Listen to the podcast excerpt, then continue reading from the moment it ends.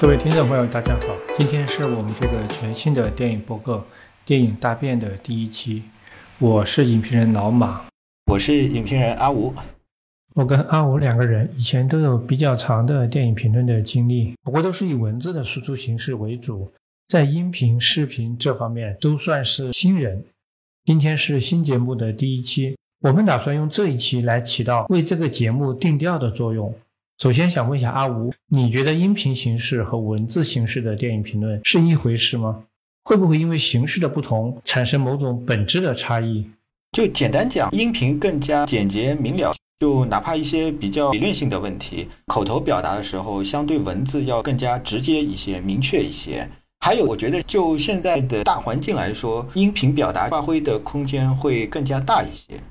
现在已经存在很多各种各样的电影博客，我们在做一个新的，还有它的意义吗？我们觉得是有的。一方面，我们希望比别的电影播客呢，能提供更多的知识性的干货；另一方面，我们也想提供一些更加尖锐的观点，哪怕这些观点在我们内部也无法得到对方的认可。我们准备好了要展开辩论。那说一下第一期的内容主题，是一个非常宏大的命题：中国电影和那只控制它的看得见的手。在经济学上，看不见的手是指市场。那我们把这个话反过来，看得见的手又是指什么呢？答案就是在我们国家比市场、比资本更有力量的那个力量。对我们这期节目是想把中国电影放到那个终极的政治背景下去看待它的方方面面，希望用这种视角来全新的解释中国电影的历史和现状，解释很多看不明白的事情。那我想先讲的是，为什么会有那只看得见的手的存在？首先是因为有产业存在，如果没有产业存在，我觉得中国电影业肯定不是现在这样的一个管理制度。那中国电影肯定也不是大家看到的这个样子，可能很多对电影业不太熟悉的朋友，他们没有意识到一个问题：就全世界有大概两百多个国家和地区吧，有电影产业的国家和地区其实没有多少。电影产业跟其他的产业不太一样，你其他产业是小市场有小市场的搞法，大市场有大市场的搞法，但电影业不是这样子的。电影业的存在，它有很多基础性的客观条件。那我理解你的这个意思啊，就是说拍电影它是有一些非常难的门槛，至少在几十年之前吧，按照那个时候的技术，一个国家要想形成电影产业，至少有两个门槛，一个是现在有一批人在拍电影，第二个门槛就是拍的电影要形成足大的观众去消费它、去看它，然后建立一个正向的经济循环。就这第一个门槛，很多国家都是达不到的。比如说非洲，非洲基本上有电影是从什么时候开始？从上个世纪的中期，很多国家才开始有人拍电影，之前他们都没有拍电影的人，所以他们的电影纪元的起点就非常迟。这个不是说理所当然，每个国家都会有拍电影的人的，那形成一个产业就更难了。对，刚才老马你说到这个非洲，非洲电影其实跟殖民是有关系的。那我再接着这说，就是它有一个基础性的客观条件，你要形成一个产业的话，人口规模要达标，你人口规模不达标是不行的。香港电影非常厉害，香港的经济也非常的发达。但是香港电影从一开始它就需要海外市场，为什么呢？因为香港的人实在太少了，几百万人，这个是没有办法搞的。那么另外一个极端是日本电影，日本电影的产量、它的质量、它的水平，其实可以排进世界，我觉得前五位都没有问题。我觉得这里面有一个非常非常重要的原因是，日本的人口是非常多，日本有一亿多人口，就全世界有一亿以上人口的国家，其实并没有多少。这给了日本电影非常非常雄厚的一基础。那我就有一个疑问呢，那世界上也有很多人口大国，比日本人口还要多的，像亚洲也有越南啊、孟加拉国啊，非洲像埃塞俄比亚啊等等吧，他们都有差不多一亿、两亿的人口，这些国家也有一些零星的电影生产啊，没有形成比较强的、规模比较大的电影产业。其实吧，越南这些年的变化还挺大的，影院数量是上去了。最近一两年，它这个国内电影产值已经上升到十亿人民币左右了。其实这个数字还是可以的。那之前确实像老马你说的那样，它这个不太行，影院太少了。然后还有一个就是经济发展水平不够，所以就两个指标，一个是人口，一个是经济的实力。你要有这两个目标都达到了，你才能够搞电影产业。缅甸的人口比韩国多呀，韩国五千多万人，对吧？缅甸也有五千多万人，它比韩国还稍微多那么几百万。但电影业根本不行，我经济一塌糊涂，你影院没有办法建设，你人再多也没有用。另外一个，实际上所谓的电影强国，全世界也没有几个。一次大战结束之后，基本上就是好莱坞一家独大了。一直以来，全世界绝大多数国家电影院基本上都是靠好莱坞来撑的，而中国恰恰是全世界为数不多有能力搞电影产业的国家，人很多，影院建设这几年也很好，硬件条件完全具备了。中国实际上是一个完全可以不依赖海外市场、自产自销，形成一个内循环的电影国家。你前面有一个说法，是因为有产业的存在，才有了相应的来自官方的管理。那在中国的电影产业被称之为产业之前啊，官方的管理、政治的介入，在国内也是存在的。那我觉得这里有一个区别，当中国电影还不是一个产业的时候，那种自上而下的管理是一种和现在是产业了，政府的介入方式是完全不一样的。现在他们称之为宏观调控嘛，就更像是一种双方的博弈，不是那种单方面的自上而下的了。就是底下被管理的这一方、被调控的这一方，他也会有一些不能叫反制，就是一种博弈的成分在。虽然双方的话语权啊不是太对等的，但是市场和产业它有一个优势是，它可以先走一步，在管理层还没有意识到某一个情况的时候，它先野蛮生长，把一个事情做成既成的事实，那管理层官方才跟上去。这种互动博弈的模式，在中国改革开放这几十年非常普遍。最典型的例子就是互联网产业，因为互联网它带来的新生事物就太多了，很多时候不管是官方也好，还是普通网民，他不知道接下来会发生一个什么，不知道怎么去面对它，所以他会先有一个偷偷的发展的空间，比如说网约车，所以说他会从一开始一个小的公司突然成长为一个很迅速的成长为一个平台，然后官方才会去相应的管理它，它就会有一个滞后，一个博弈在。那我们第一期选择这个话题，就是想通过这样一件事情来说明我们对中国电影的总体的态度。那今天把这个事儿讲清楚之后，以后可以省掉很多，在谈一些具体的电影啊、电视剧啊或者热点的话题，那我们的基本的立场就不用再重复了。以后通过今天讲的内容，就可以知道很多事情它是怎么回事儿。那我们来现在谈一个呃很多人关心的问题啊，是你觉得中国电影现在最大的问题是什么？我们觉得中国电影就跟中国足球一样，它有很多很多的问题。那你觉得它最大的问题，或者你最关注的问题或者危机是什么？阿吴，我觉得首先要从大的方面来讲，我们还是得看一个大环境。大环境是什么呢？电影自身的影响力严重衰落了。我们知道，电影是二十世纪最重要的大众媒体嘛，很多有这样的话语：二十世纪就是电影的世纪嘛。但是到了二十一世纪就不是了，这个电影肯定没有办法同其他的一些媒体竞争了。游戏啊什么的都出来了，网络呀各种媒体都出来了。但是呢，我也不认为影院的电影会彻底的死亡，电影死了，这个我也不太认同。我是觉得电影会和以前的文学一样。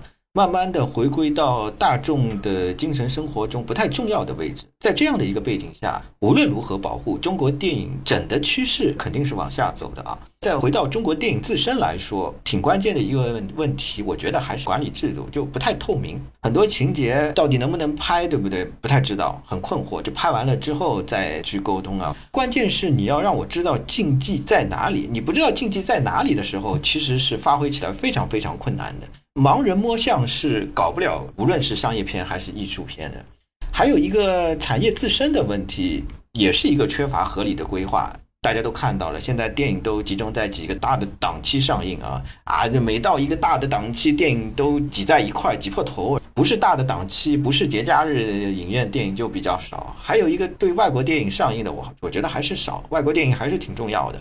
呃，虽然很多电影大家可能通过其他的途径啊，但是我觉得外国电影进进来之后，影院的电影的数量多了之后，对丰富电影文化有相当大的帮助。还有一个问题是怎么说呢？是最近几年的一个问题，就是因为疫情的原因，还有其他的一些原因，库存的电影太多了。那么要尽快的要把这些电影消化掉，然后你才能够资金回笼之后再去拍新的电影，这个也挺重要的。最后，我觉得还有一个特殊的现象是，这最近几年以前也有，但是最近几年比较明显，就是大规模生产主旋律电影所带来的一个挑战。我想用“挑战”这个词。你说的这几个问题，像电影自身影响力衰退，这是宏观的历史规律，所有人都无能为力的。那更具体的方面，我个人认为，从普通的观众角度出发，那还是这样一个问题：电影院里面现在好电影太少，烂电影太多了。这个问题其实也是你提到的那些问题的结果，因为拍电影嘛，归根结底我们是看拍出来的电影好不好，其他都是次要的。那如果为这个结果和现状去找一个最根本的原因，我认为还是中国电影的整个产业链条，尤其是创作这一环，始终受到我们前面说的那只看得见的手的制约。就像你刚才说的，最近五年来吧，观众发现所谓主旋律电影越来越多了，基本上占领了一年当中几个最好的档期，春节档、十一档，行业里面那些最顶尖的大导演都在拍主旋律电影或者近似主旋律的那些电影。那这些主旋律电影的票房呢，也因为各种原因吧，最后都特别高。那反过来啊，这几年商业类型片的丰富程度，相比十年前、五年前都有所下降的。这可能反映了创作上的活跃程度或者自由度吧，也是在下降的。对这些现象，我们今天要来讨论一下。没有产业，其实反而管理起来比较简单，一刀切嘛。国家拨点钱，你一年拍几十部，很多国家都这样。北欧啊，呃，有一些东南亚国家，甚至南美都这样。但是有了产业之后，这个事情就复杂了，因为产业呢涉及到经济呀、技术啊、意识形态啊，还有文化的传播，既要道德层面的规训，塑造社会的主流文化，还要保证利润的生产，维持产业的运转，最好还把国家的高科技能够体现在电影技术上面去，以展示这个国家形象、国家的实力。大家都知道，美国是全世界最重要的电影国度嘛，它的能量能够辐射到全球嘛，就是一个电影帝国嘛，这个一点都不夸张的。大家可能也知道，好莱坞以前是有海斯法典的。这个海斯法典，它表面上看好像是为了审查用的，压制了电影创作。但是呢，它这个实际情况要比大家想象的要复杂很多。因为美国有宪法第一修正案保护了言论自由。但是电影当时是不被认为是出版物的，它是被认为商品，它所以享受不了言论的保护。所以海斯法典它起到了一个审查的作用，它没有办法当做出版物的情况下就搞成了一个审查，这是当时的一个限制吧。这个背景我补充一下，你刚才讲的这个情况基本上是二十世纪前半叶情况，电影它不受到宪法第一修正案的保护，在美国。那么到了一九五二年，美国的最高法院就修正了这个定义。这个事儿挺有意思的，就是美国有一个发行商嘛，他想进口意大利电影。这在五十年代之前，美国人是不看外国电影的。但是二战结束之后，美国人开始看外国电影了。一开始进来的呃意大利电影为主，因为那个时候意大利电影也特别强嘛。然后罗西里尼的有一部电影叫《爱情》，这个电影是一个两段式的，都是安娜·马里亚尼演的啊。那个美国人他想放这个电影的第二段叫《奇迹》。但是，呃，官方不让他放，就围绕这个奇迹产生了一些争议啊。后来就打官司呗，打了一层又一层，最后由最高法院一锤定音，做了一个很重要的结论，就是说电影从此要受到宪法第一修正案的保护，所以要放什么电影都可以，它应该是属于一种言论自由被保护的对象。这是一九五二年之后才有这样的一个变化。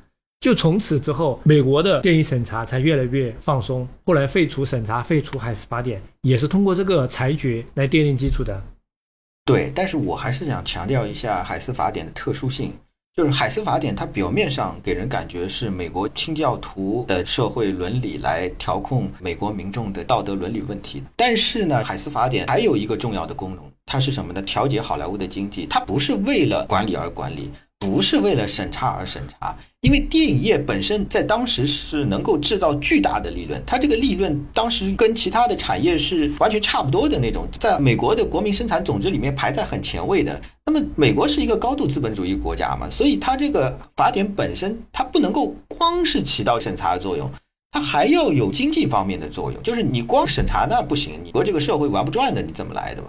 那么在这样的情况下，它这个审查的法典有一个很重要的特色是什么呢？它要把规则讲明白。要明白到什么程度呢？接吻几秒钟都有规定，好像是三秒钟吧。大家看希区柯克很多电影就明白了，三秒超过三秒停下来再接吻就是这样的。也就是说，创作者是非常明确的知道禁忌在哪里，这个是非常非常重要的。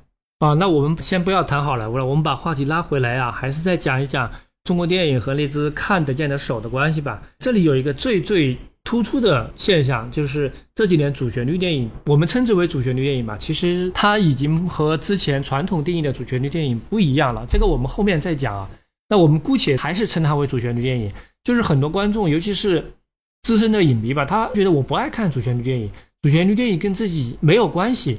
那我们想强调的就是说，对于中国电影来讲，主旋律电影的存在，它始终是影响着我们能看到的所有电影。那么，在中国电影的范畴内，可能没有比主旋律电影更重要的一类电影了。这跟大家喜不喜欢看没有关系。那为什么它这么重要呢？就是因为主旋律电影身上，它体现了，呃，它同非主旋律之间的关系吧，就体现了我们今天要讲的中国电影和那只看得见的手的关系。那我们搞清楚了主旋律电影的。前世今生的这个演变，基本上也就搞清楚了官方是怎么看待电影这个工具的。如果我们把电影称之为一种工具的话，那也就搞清楚了非主旋律电影，那也就是括括弧我们所谓的呃商业电影、艺术电影等等这样其他的一些电影，它的发展脉络中的一些特点。对，它是它是受到主旋律电影制约和影响的。那以前觉得雾里看花的很多问题啊，其实都可以通过这个主旋律电影。来找到答案。那我们今天这里谈主旋律电影，要说一下它的起源。主旋律电影这个说法，其实它不是一开始就有的，不是说一九四九年之后就有了主旋律电影，不是这样的。它起源于一九八七年。对，一九八七年以前其实是没有主旋律电影这个说法的。对啊，是没有。不过呢，从五十年代吧，也就是具体的讲，是一九五九年建国十周年的时候。就有了献礼片这样一个说法。献礼片和主旋律电影的内涵有一些相通的地方，但是也不完全一样。主旋律电影这个说法是一九八七年之后才有的，但是这种类似的电影形态，不能说它是一个全新的发明了。它是，我觉得它继承了就是八十年代之前我们称之为社会主义时期电影的那种电影形态，然后在八十年代的一个新的发展。呃，换句话讲，就是八十年代之前的绝大部分的中国电影，按今天的标准，其实都可以算所谓主旋律电影，只是那个时候不需要主旋律电影这样一种提法。那为什么出现主旋律这种提法呢？就是因为八十年代之后出现了其他的旋律嘛，就是有了更多的、更丰富的其他电影形态，所以官方才有才用了主旋律电影这样一种讲法。嗯，八八七年出台主旋律电影还有一个背景，非常重要的背景。就是当时国内出出现了一些怎么说呢？它就是触及到国家政策的底线了嘛，然后就需要这种在大众传媒上最有力量的这个电影啊，电影是最有力量的，作为一个武器来给予拨乱反正。是这样的，那我把这个地方再稍微多讲一下，就是一九八七年的时候，嗯，这个主旋律电影这个提法怎么来的？当时有一个每年都有一个叫全国故事片片厂厂长会议。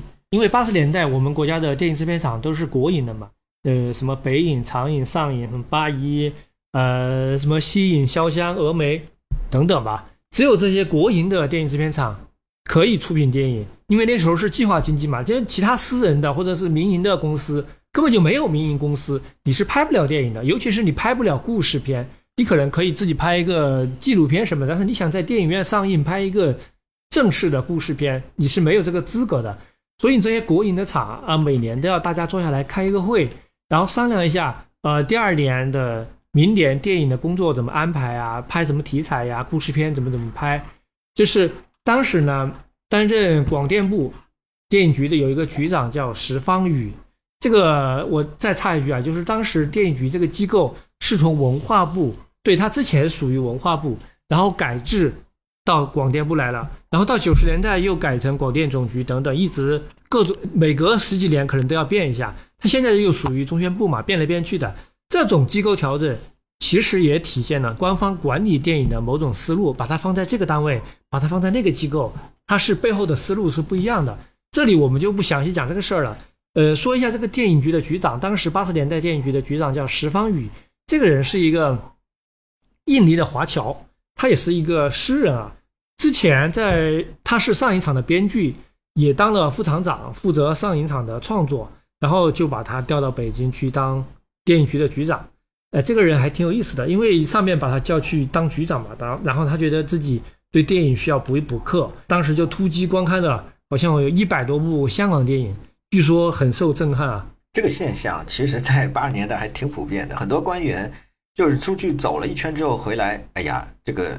国内以前的这个搞法确实不行，各行各业的，就是管各个领域的官员，不光是电影、经济的各个领域啊，都是这样的。在八十年代还挺普遍的。对，就是一种震撼教育嘛，国外的东西一下进来了，包括那个时候看欧洲电影，八十年代北京有意大利影展，还有法国影展，给国内的冲击是非常大的。像费尼迪的录像带就传来传去，在电影学院那些人手里面，都觉得哇，这原来电影还可以这样拍。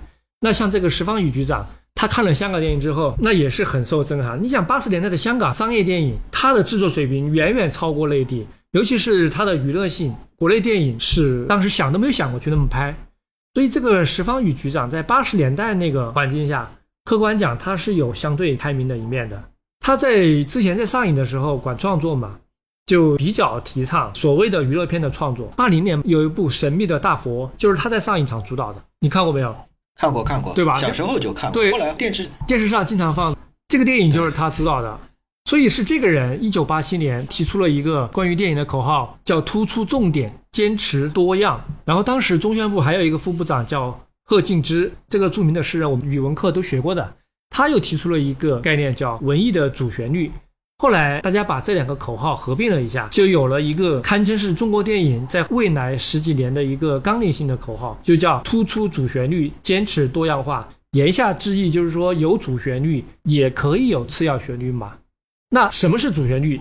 就是提倡爱国主义、集体主义等等，展现革命啊、建设的成就，弘扬国家的意识形态，这些就是所谓的主旋律。那我还是想做一个对比啊，就是什么呢？主旋律这个词听上去比较中国特色，对不对？但好像只有中国有的。我觉得这个说法是中国有的，但是这个主旋律的电影，即便没有过渡到后面讲的新主流电影。它在其他国家也是存在的，只是不是叫这个说法。简单说就是宣传类的电影。当然呢，主旋律的电影不能够完全等同于宣传电影。那主旋律电影，那自己肯定不愿意认为自己是宣传吧？啊，对，因为全世界都会拍这种宣传性质的电影，包括好莱坞。在二战的时候，好莱坞拍了大量的这种爱国的宣传片，抵抗法西斯嘛。希区柯克、约翰福特这种级别的大导演都亲自上阵啊。还有像弗里兹朗，弗里兹朗拍过一个《万里追逐》嘛，这个电影大家看之前其实不知道这是一个主旋律电影，看到最后你才意识到啊，这居然是一个主旋律电影，因为它那个结尾跟影片前面的不太一样，主角突然间成为了一个爱国的战士，受到启蒙了。就用现在的眼光来看，《万里追逐》这部电影就太主旋律的那个最后的那个结尾。到了后来八十年代吧，就壮志凌云嘛，阿汤哥嘛，那个基本上我们可以认为它就是一个空军的宣传片嘛。还有我们八零后小时候看的《第一滴血》嘛，兰博就是这个史泰龙演的那个。这个电影是核心是什么呢？强势反击六十年代喧嚣一时的反叛浪潮嘛。当时这个欧美大革命嘛，然后到了八十年代里根上权之后，新自由主义上台嘛，呃，回归到比较保守的这个政策了。用我们现在的话语说，《第一滴血》就是一个拨乱反正的电影。还有像影迷都知道，老牛仔伊斯特伍德，硬核的共和党的支持者，他的电影政治倾向是非常非常鲜明的。他拍了大量的这种有宣传性质的电影，尤其是那个《美国狙击手》那个电影，在美国北美是大卖几亿美金，好像三亿还是五亿美金的。就是那个喜剧明星塞斯罗根嘛，说这就是一法西斯电影，征兵宣传片。大家看过这个电影之后，会觉得塞斯罗根没有那么夸张。但是我要说但是了，但是这里面有一个区别是什么呢？华盛顿与好莱坞的关系啊，不是那种自上而下命令式的关系，不是压迫垂直式的关系，是什么关系？是协商关系。你给我拍一部带有宣传性质的电影，或者电影里面有某种扬我国威的元素，或者说与本届政府的政策密切联动的主题，那本届政府的相关部门会提供便利。他不是说哦，你要是不配合我，华盛顿就把你封杀了。这个美国不是这么操作的，啊，好莱坞也不是这么操作的。还有好莱坞没有献礼片这种说法。那么有些资深的影迷可能会反驳我，他说这个五十年代麦卡锡的时候不是很厉害吗？还出现过黑名单的事件吗？上了黑名单就完蛋了，就被封杀了。但是呢，这个事情呢，在政治层面的效应其实是被夸大了，因为后来有很多研究。海斯法典的时代，这个审查的政策和意识形态之间的关系，它不是全部，还有一个作用。我刚才讲过，它有一个非常重要作用是挽救大片厂，这个是非常重要。我可以举一个例子啊，当时在那个十君子听证会嘛，非常有名的嘛，就有为黑名单辩护的人，五大公司之一的雷电华那个制片主管多里沙利嘛，他就是为黑名单辩护，很明确的辩护。他后来说，只要这些人你没有办法证明他是间谍，我就为他们辩护。那后来雷电华裁员了嘛，沙利去了米高美嘛。但是当时米高美的头子尼古拉斯申克，他实际上是一个反苏分子，他对红色这种东西是比较反感的。他是非常非常支持北美活动委员会的黑名单政策的，而且他知道这个投奔过来的沙利这个人是跟我的政治立场完全是相反，那还是聘用他了嘛？为什么啊？很简单呀，这个沙利很有经济头脑，可以为我赚钱呀。所以啊，我的一个小结论是什么呢？好莱坞才是真正被资本控制的地方，任何阻挡好莱坞赚钱的资本流通的政策都得靠边站，这个在好莱坞是不允许的。那如果反过来的话，其实我们想象一下，在国内其实是不可能的。就你比如说，国内一个总监级的电影大厂的一个人物，对吧？你比你比方说，就说陈国富吧，你说他敢不敢对一些别说敏感了，哪怕不敏感的一些政治问题，他能发表意见吗？不可能的嘛，绝对不可能的。对，因为美国的权力机制不是那种自上而下的，上面说了，然后下面怎么样？它确实有一个复杂的，呃，这个我们就不去谈它了，不是我们今天这里的话题啊。那你再说一下主旋律电影，你认为美国的主旋律电影和中国的主旋律电影是一回事儿吗？很多人都会觉得，哎，一讲到中国有主旋律电影，他都会讲，那美国也有啊。那我觉得这两者是一回事儿吗？我们今天可以把这个问题讲清楚。我觉得有一回事的地方，有不是一回事的地方，还是有共同的地方。共同的地方是什么呢？都是要弘扬一个正向的基调，就是你看一个美国的，我们认为是它主旋律的这个向上的基调一定存在。的比方是《阿甘正传》，对吧？这其实就是一个美式的主旋律，弘扬的那种基调，向上的基调很明显。啊，它弘扬的是什么呢？就是纯真神话嘛。这个是美国神话重要的一部分啊。这种东西有相当大的强烈的普世效应嘛，与美国那个清教徒的情节是呃联系的非常紧密。这而且是美国的立国之本，美国的内政外交政策都有这个纯真神话作为依托。换句话说啊，就是美式主旋律它弘扬的内容会有一种超越表面政治政策的这种东西，在这样的情况下，它会容易产生一个普适性。中式的主旋律很难达到这个效果，其他国家也比较难。为什么呢？因为因为你要找我们能够依托的那个内容，这个内容你找不到跟美国对等的那种内容，这个对等的内容很难找到，就能够借助的那个力量、政治性的东西啊、工具啊，特别特别单一化。还有一个就是中式主旋律有一个病症是什么呢？就教化。抛却我刚才内容这一块不说，就是它输出的这个方式有强烈这种教化的色彩。这一方面跟重视宣传有关系，还有一方面和儒教的民族传统脱不了关系。儒家嘛就是教化、修身、齐家、治国，它是把人的道德的教化放在人存在这个世界上的第一位。结果就是中式主旋律，你我们会看到你很难摆脱的一种自上而下灌输式的表达，好像有一种权力一直在里。当然了，最近十年主旋律电影也一直在调整，尽量的想换一种比较柔性一些的表达方式，不要不要真的是让人家一看就自上而下灌输式。嗯，我同意你的这个观点啊。中国的主旋律电影其实往大了说，不限于电影这个领域。一方面是受到苏联的影响，另外一方面受到几千年的儒家传统影响也是很深的。虽然说要打倒孔老二，但是这个传统的影响其实是深入骨髓的。那我接着说一下，就是八十年代政治和文艺的这个关系，它的后面是有一个放松管控的趋势的。这个是官方在八十年代中期以后吧都有的一个明确的态度，他们就提出觉得电影局。这个机构之前的性质是行政干预，要把它慢慢的转变为宏观指导，要增加它的操作的透明度，这是八十年代的一个提法。然后当时确实也有一些很有趣的动向。今天的主旋律大导黄建新，他一九八八年有一部电影，今天来看也我觉得非常有力量，就是改编王朔小说的叫《轮回》。《轮回》这个小说，这个电影吧，从人物形象来讲，应该是中国电影史上一个很大的突破。对。一九八八年是王朔电影年，这是当年的人记忆犹新的一个年份。当时总共是有四部王朔的小说改编的电影在这一年同时上映。那这个官方对这个现象其实是不太满意的，有这么一种说法：痞子导，痞子演，痞子看。但是啊，我还是想放宽一点视野，做一些小对比啊。就是我觉得王朔是有点像。关于王朔的讨论很多很多，大家就是如果看一下九十年代文化现象啊，各种文学回顾，王朔是被讨论的最多的一个人，一个现象级的文学人物啊。但是我自己觉得，王朔如果对比的角度来的话，就是改开以后出现的垮掉的一代的代表人物。那《轮回》这个电影是最典型的。老马刚才讲《轮回》这个电影。里面的主角就好像永远处在一种在路上的那种感觉，永远在徘徊，在游荡，没有目标，没有意义。这个如果看惯了外国电影之后，觉得这有什么稀奇的？但是在中国电影史上是极端罕见的一个人物，之前是没有这样的人的。啊，还有一个就王朔有一个非常大的一个冲击力，就是他的结构性，他对于这种一些官方性的一些教条性的一些话语的解构力量非常强大。顽主这样的小说出来之后。啊，包括后来冯小刚的电影，就是你你看了他的这些小说也好，改编的电影之后，你再听那些语言，你会觉得啊，挺可笑的，就是说，呃，从历史的角度来说，这样的现象大概存在了二十年，差不多，我感觉是到了本世纪的第一个十年的末尾，也就是冯小刚拍《非诚勿扰》那个时候，私人定制语言就结啊，私人定制应该是私人定制，差不多就这种语言就结束了。为什么结束了？因为那套话语本身就是大家也不是太那么当回事情了，不需要去解构。对，那等于就是讲王朔的调侃和解构，他目标已经达到了呀，已经成功了啊。当然，这个不是说靠王朔一个人办到的，但是他在里面起到了作用嘛。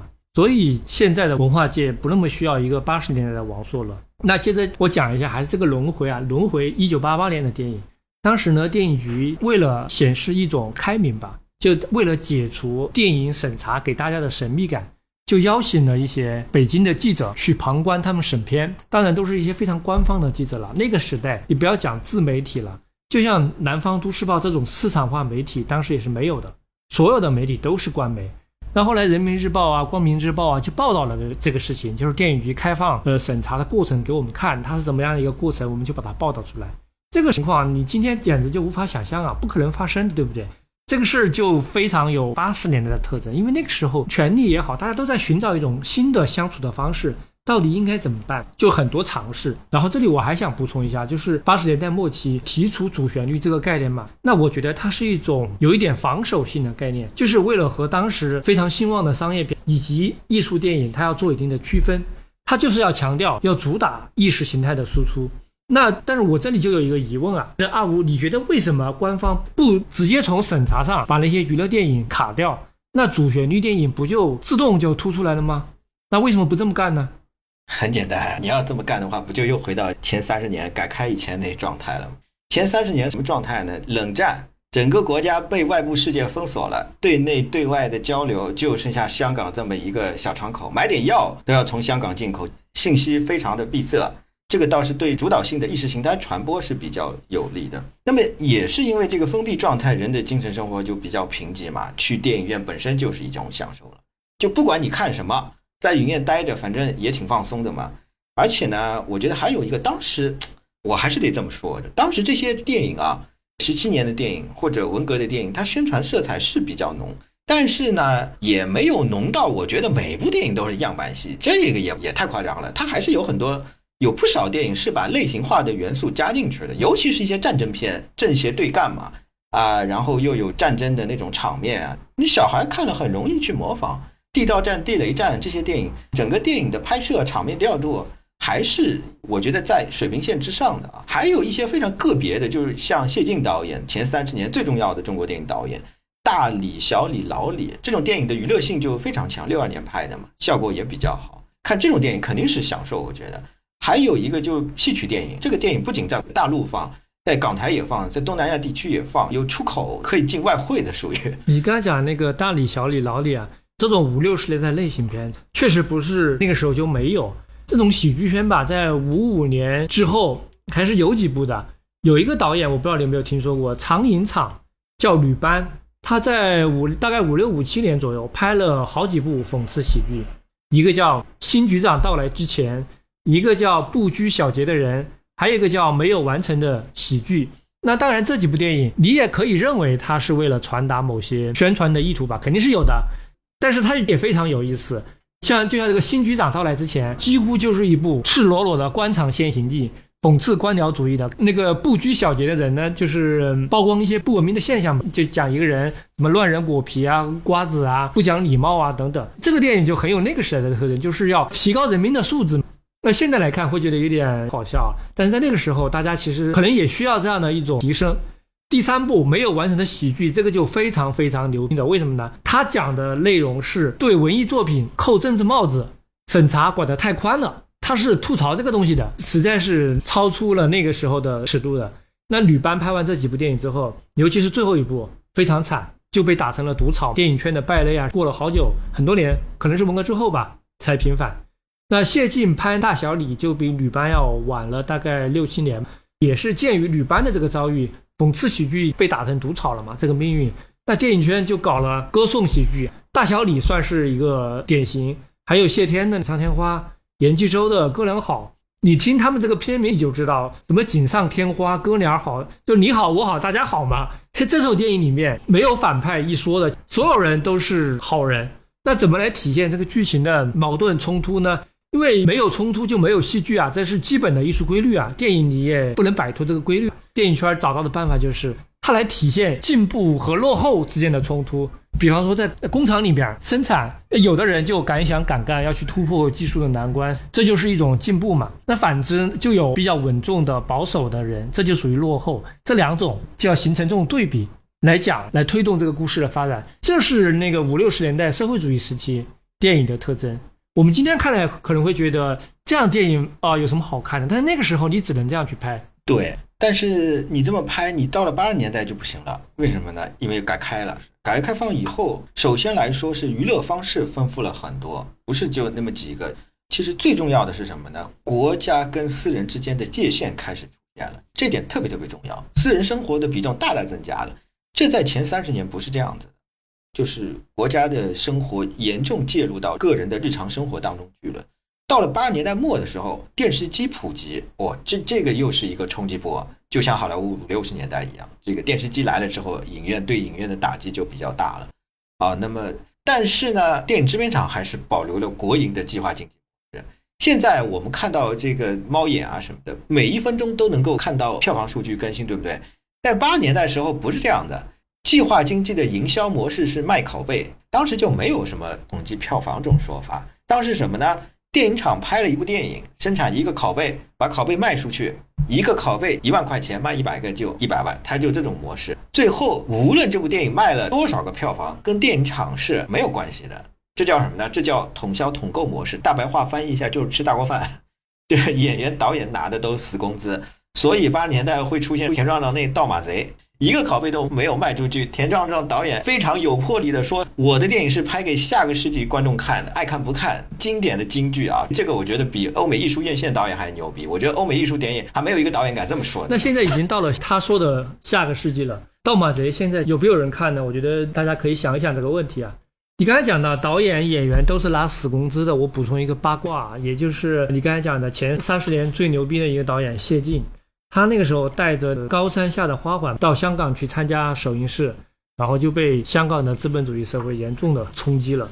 因为就有很多香港的片商邀请他去香港拍电影啊，说你来拍一部给你片酬两百万港币，他就吓坏了。他当时一个月的工资在上海电影制片厂只有三百块，在香港不如一个出租车司机。当然了，在八十年代中期，三百块人民币在大陆其实已经很高了。普通的工人才四十块钱一个月，所以谢晋这个工资在大陆是不算低的。但你跟香港那些大导演，你你跟那些张彻啊、李翰祥啊这些人比起来，那就没法比了。那谢晋的这个情况，其实李连杰也是一模一样的经历过。李连杰后来上电视讲过好多次这个事儿，就他演少林寺不是出名了嘛？香港人就给他三百万的支票开好了，然后找他拍电影，但是他不能去。这个钱要给到他当时的单位体工队，他不是练武术的吗？是什刹海体校还是什么？这个钱给到体工队，然后体工队在劳务派遣他出去到剧组，每天给他发一块钱，后来两块三块涨了一点，一天两块三块，那一部电影拍个半年才多少钱？但是体工队收香港片方的钱可能是几百万，大头都被这个单位拿走了，所以李连杰非常非常的愤怒啊。他后来也花了很大的力气，就跟他的领导啊这些人都闹翻了，才挣脱了这个体制关系，才去了香港嘛。这之后才得到香港商业电影体制的帮助嘛，才成为功夫皇帝。那他如果留在国内，他很可能也就是另外一个赵长军或者王群这两个人，就武术迷啊，或者是八十年代的功夫迷应该知道这两个人，也是武术冠军，然后拍过一些电影。但是一直在国内的体制之内嘛，也没有出去闯一闯，所以他们的商业价值根本就没有彻底开发出来，跟李连杰后来就没法比了。呃，那如果这样比起来，那谢晋他的觉悟要比李连杰高啊，因为李连杰当时就很不满，谢晋就不为所动，还是在上影厂拍他的电影。不过他后来有一部《最后的贵族》是跟香港银都机构合作的，银都机构也是中资机构嘛。那我就不知道他跟银都机构合作能够拿多少片酬了，这个事儿我没了解过。我接着讲，我们陈述了半天啊，各种八卦也好，到了九十年代的时候，这种影院的运运营模式就很难再坚持下去了。如果大家经历过那个年代的话，肯定记得九十年代的时候，大量的电影院都变成了桌球房，变成了舞厅，最终倒闭了。我是在上海郊区的小镇长大的，算近郊不算远郊，就我们镇上有两家电影院。一直坚持到一九九八年，陈凯歌的《荆轲刺秦王》，我是去看的。我到了影院门口，结果售票员跟我说，就卖了三张票。如果开场之前能卖五张票，我就让你进去；要不然电费都不够。最后就卖了三张票，我是没看成。等到再过几天想去看，影院就关门了。还有一家叫影剧院，当时有影剧院，对对对，我们那边也有的，就是一个大礼堂。平时更多的是放一些组织观众看的那种主旋律的电影，就偶尔还会开一些大型的会议，演演一些就是怎么说呢，也是有点宣传性质的话剧。到了九十年代末的时候，就彻底变成一个 卖家具、卖家具厂。你说的这个情况，我觉得上海其实还算好的啊。我发现有一个现象，那些早年的大型的礼堂式的单厅电影院，就像你说的影剧院，它一个厅可以坐一千多人呢，有的是上下两层。呃，每个城市都有一座、两座这种大型的礼堂电影院。但是到了九十年代，全国绝大多数城市的这种电影院都倒闭了，但是上海大光明啊、国泰啊、衡山，他们都还在。而且后来经过多厅化的改造，至今还存活。上海电影节每年都参与的嘛，感觉这些电影院活得还不错。这种情况我觉得在全国非常罕见，可能上海有它的特殊性吧，所以这些电影院在上海能够存活下去。但是在其他地方，这种老的电影院早就不见了，房子可能都拆掉了。主要我觉得还是国家保护性的政策，就大光明、国泰这些，无论如何不能倒掉。这个历史多悠久了，它作为建筑本身，它是一个文物，你哪怕不放不。对文物，你哪怕不放电影，你也得 也得保存着这些大光明这种电影院，对不对？另外一个我觉得很重要的是什么呢？就是九九十年代初的时候，国家经济政策发生改变了。一九九二年，社会主义市场经济成为了国策，这个是决定性的。那你既然搞市场经济的，你电影政策肯定也发生本质性的变化。也就是一九九三年。整整延续了四十年之久的电影统购统销的，也就是我刚才说的吃大锅饭的运作机制呢，它正式进入历史了。所有的电影厂都要直面市场了，就是大锅饭搞不下去了，卖拷贝也不能卖了，零拷贝是不允许了。本来电影院就没什么人看，影院都改桌球房了，电影院实际上就靠这些娱乐电影撑着了啊。回到刚才老马说的这个问题啊，包括一年十部美国大片，就从九十年代初开始的，这些都是救命稻草啊。你如果不放这些娱乐电影，光放那些主旋律电影，那毋庸置疑，肯定完蛋。电影完蛋。如果靠官方输血维持，把电影作为一个样板工程，我觉得其实官方也不太愿意看到这样的局面出现。十几亿的人口，居然没有电影产业，没有电影市场，然后电影文化，我们一九零五年吧，现在学术界基本认为一九零五年第一部电影诞生，到了那个时候有九十多年的历史了吧？啊，你就这么中断了？我觉得这个官方也是不愿意看到的。OK，所以从官方的角度，他不愿意看到彻底把娱乐电影给灭掉了。我补充一下，当时在体制内部对娱乐片和主旋律电影的关系存在很多争辩，不是只有一种声音的，不是说只要主旋律或者是只要娱乐片存在争辩。这个和当时的社会气候也是比较吻合的，因为当时很多问题都是新出现的嘛，然后出现了很多争议。那前面不是讲到一个电影局局长叫石方宇，后来有一个接替他的人叫滕敬贤，滕敬贤局长他就强调要强调主旋律的创作。这个人呢也可以讲一下，他呢是有一部主旋律电影的开山之作《开国大典》，就是这个滕敬贤去推动完成的。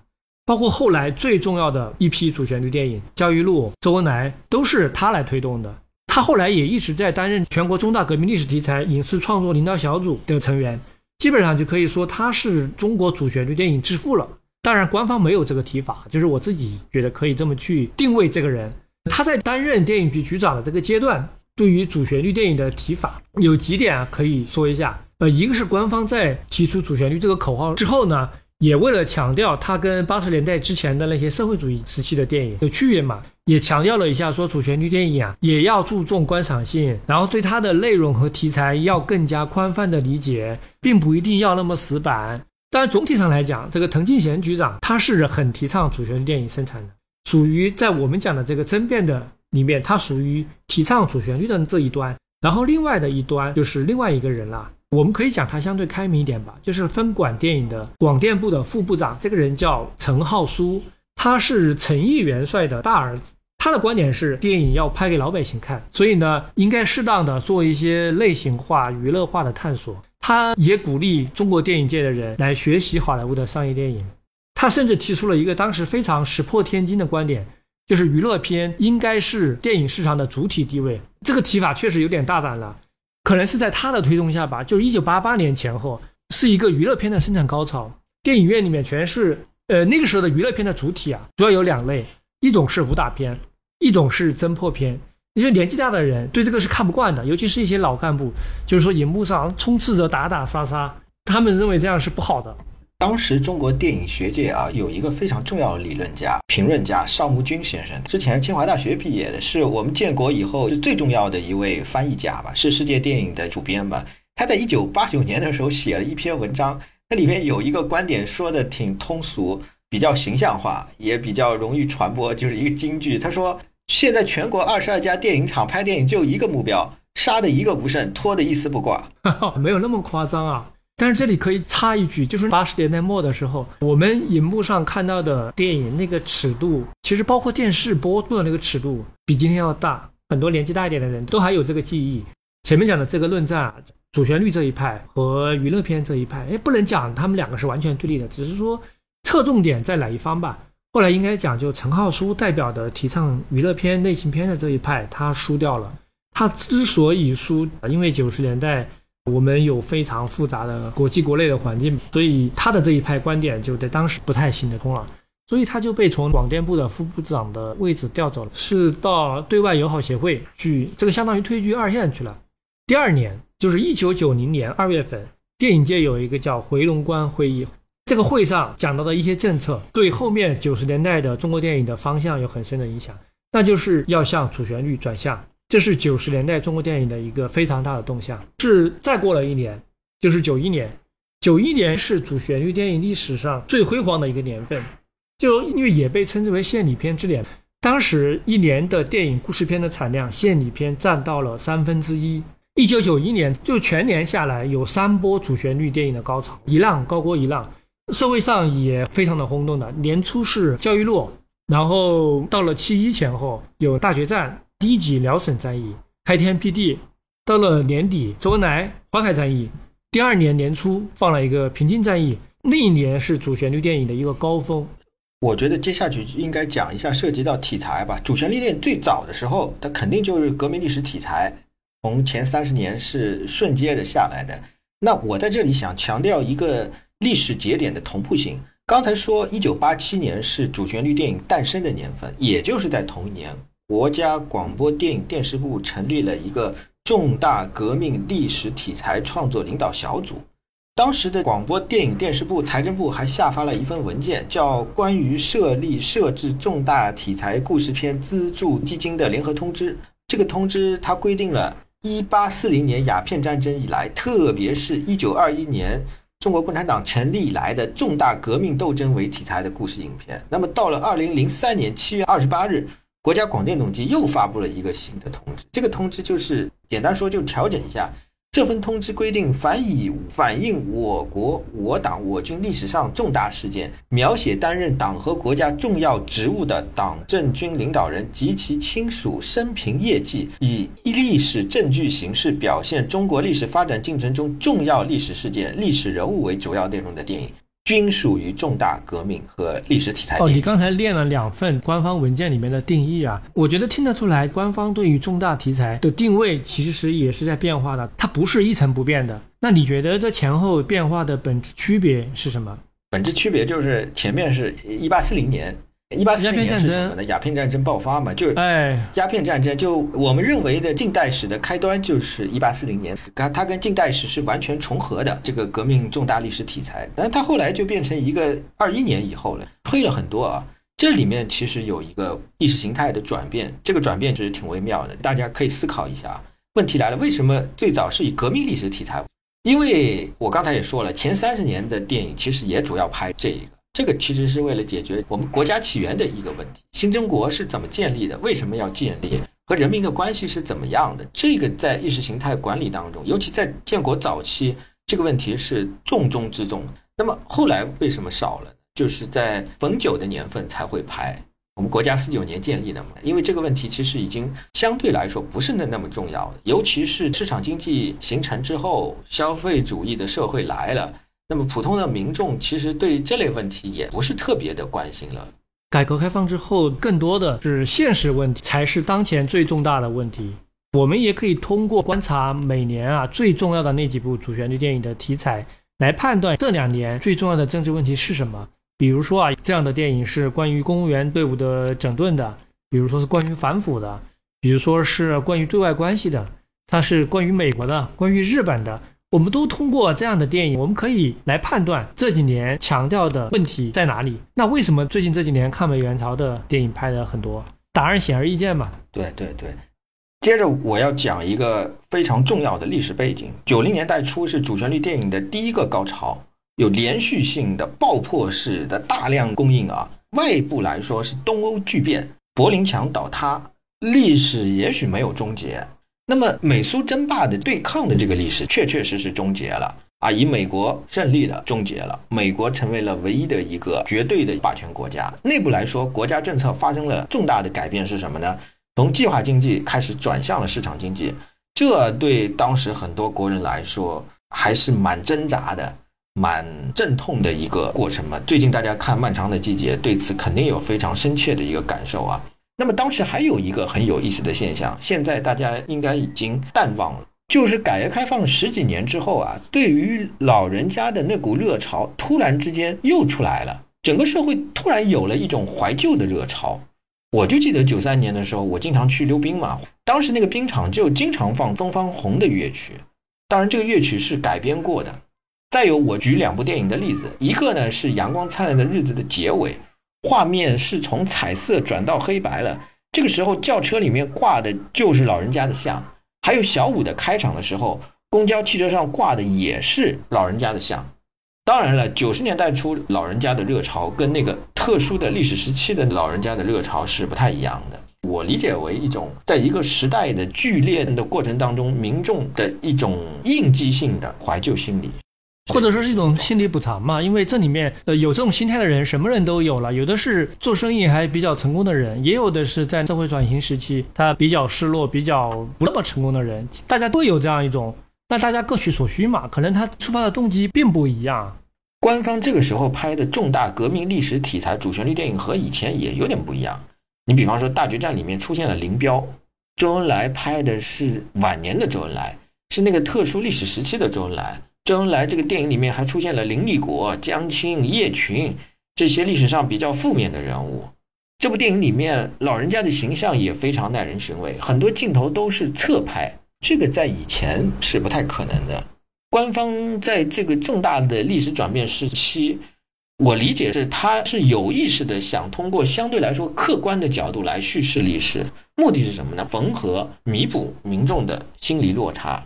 接着再往后发展，主旋律电影从题材到叙事形式都发生了裂变。大家都知道，后来建国大业是全明星阵容嘛，它是以豪门夜宴式堆明星的方式来搞主旋律。但实际上，在九十年代，我想说一句，就是这种方法也出现过，也不能说建国大业是横空出世啊，突然之间有这么一个点子的。当时有一部电影，九五年的时候是《飞虎队》，就它是一部抗日电影。我知道你说这个电影，它应该是取材《铁道游击队》吧，也是来自于山东枣庄那边的。飞虎队这个电影就是全明星，所有的演员全部是明星，李雪健、张丰毅、王志文、潘长江、刘威、李强，这个都是当时最红的明星。我特别想强调，李雪健、张丰毅、王志文是当时九十年代大陆最红的五个明星当中的三个，另外两个是姜文跟陈道明啊。当然了，这些明星跟后来《建国大业》里面的那些呃周润发、刘德华他们比，可能还呃档次稍微下去一些啊。还有比如冯小宁，冯小宁现在不太拍电影了，他当时拍《红河谷》《黄河绝恋》这些主旋律电影，有言情的元素，也有西部片的元素。红河谷绝对是林静的代表作，比《阳光灿烂的日子》更能体现他个人的魅力啊！小时候在电影院看的这个电影的票房三千多万，在当时非常高了，年度前几名吧。还有张建亚《紧急迫降》用了灾难片，类型元素越来越多。还有就不再拘泥于重大革命历史题材了，《紧急迫降》就是可以认为啊，就是中国机长的前身。我这里还想提一下《离开雷锋的日子里》这部电影，这是北京紫禁城影业的创业作。你讲紫禁城影业，我插一下，这个公司很有重要性的，它就能够代表九十年代中国电影产业改革的还在摸索阶段的一些特殊的状态。紫禁城影业呢，它表面上是一个民营企业啊，但其实完全是政府和国企出资来搞的。当时的背景是北京市的文化局。他希望搞一个属于北京市自己的电影制片机构嘛，在电影这方面做一点事。但是呢，当时电影管理制度改革，电影这一块就被划分到广电部了。以前在文化部，现在划到广电部了。所以文化局其实不好搞电影，因为电影工作属于广电部嘛，你文化部来搞也不是名正言顺，你也要去广电跟他打交道。所以最后怎么办呢？北京市文化局和北京市广电局。这两个机构就协商，他们联合起来成立一个制片公司。最后，广电局因为广电管电影嘛，他就占一个大头，就占了百分之五十一的股份，然后派出了一把手董事长叫周普雄。文化局占了百分之四十九的股份，派出了总经理二把手叫张和平。张和平更有名，因为他后来参与了很多很多重要的电影，包括《甲方乙方》《红色恋人》，还有贺岁档这个概念也是他操作。不能叫发明，反正是他搞出来的。他对那段时期的中国电影体制改革，包括呃，以及就是张和平这个人啊，加上紫禁城影业是有一定的贡献。对，但是我接着说《离开雷锋的日子》啊，这个电影其实挺值得讨论的。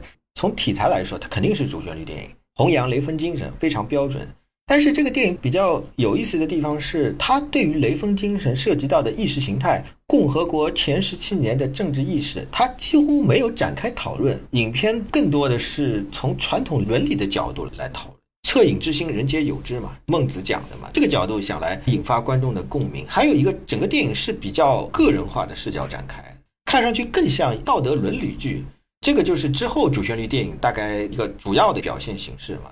也可以回到我们刚才之前说的，就中式主旋律电影所能依赖资源相对美式就有点匮乏，尤其是有些意识形态表述的时候，在历史上是起到过相当大作用的，时过境迁之后就弱化了很多。尤其是后面国家起源不是第一位了啊，应该这么说，就是我想说一个变化，国家起源不是放在第一位了啊，那么变成了一个就是对现有次序、现有国家机器的运转，从这个角度来肯定它，来颂扬它。成为了一个主旋律电影主要的一个题材，包括我们后面看到的，像最简单的例子就是消防员那种题材，它也能够当做主旋律电影。我再来讲一下九十年代主旋律电影，它有一个背景啊，在那个时候，八十年代、九十年代，大家的观念里面，中国电影基本上可以被分成非常清晰的三种吧。这三种彼此之间井水不犯河水，一种是娱乐片，也就是商业片；一种就是当时称之为探索片的，就相当于艺术电影。还有主旋律，这三种不相排斥，内容不一样，受众也不一样。那当时中国电影界也曾经流行过一个提法，叫做三性统一啊。哪三性？思想性、艺术性、观赏性。你如果把三个性分拆一下，那就是思想性对应主旋律嘛。主旋律讲的思想性，这个思想性不一定是你所理为的那种思想性，而是主旋律的那个思想性，那才叫思想性。艺术性就对应于艺术电影探索片嘛，观赏性就对应于娱乐片嘛。但是，一强调三性结合、三性统一，就等于是一种打压娱乐片呗，就此消彼长嘛。娱乐电影到九十年代初期，那不就一下子被打下去了吗？短时期的就进入了一个低谷吧。九十年代之后，至少在九十年代这十年，主旋律电影就是那个时代最突出的一种电影。在这三种里面啊，这就带来一个问题：九十年代的主旋律电影是不是当时真的影响力很大，看的人很多呢？你具体的了解是什么样子的？我觉得起码从票房来看是这样的。前面提到的大决战啊，九一年主旋律高潮的时候，大决战》《周恩来》，这票房都很高。九六年的国产片票房冠军是《孔繁森》，离开雷锋的日子，鸦片战争也都非常高。离开雷锋的日子有三千万票房，这是非常高。电影成本很低嘛。然后九八年的票房冠军是周恩来的《外交风云》，比《甲方乙方》高。然后一直到高潮是哪一部呢？就二零零零年《生死抉择》，这个是现象级的主旋律电影，票房一点一亿。但是我们要看一下主旋律的票房怎么来的。其实经历过九十年代的人会有一个印象：九四年之后进口大片引进嘛，整个中国的电影市场基本上每年都是被好莱坞大片和港产片统治的。那港产片其实主要就是成龙，在年度前十票房冠军里面，国产片经常只有一部到两部。那么这一部到两部几乎都是主旋律，普通的商业电影就进不到这个排行榜。那你说商业电影还没有主旋律电影的票房高，那你这个商业电影还能称之为商业电影吗？但是主旋律究竟是怎么进去的？这个其实说穿了，还是因为国家在扶持。最主要的一个手段就是下红头文件包场嘛，就是像政府机关啊、事业单位、国企、军队、学校。那时候我们在学校都看过很多，是带着去看主旋律电影。这几个主要的人群占了中国的很大一部分。所以统计下来，就是包场的票房能够占到主旋律票房的百分之七十到九十以上。而且除了包场这个手段，政府对主旋律的扶持还有很多办法，像把进口片清空了，让主旋律独占那个档期。其实这种做法现在也有啊，就是前几年的国产片保护啊，暑期的那个保护，然后还有禁止在特定的那段时间宣传外国片，还有就是组织一个主旋律的院线来集中放映，有点像今天的全国艺术电影联盟全艺联，算是一种松散的排片协调，并不是说这几个电影院算是一个院线，而只是用一定的行政方式。把它协调起来，集中的排主旋律电影。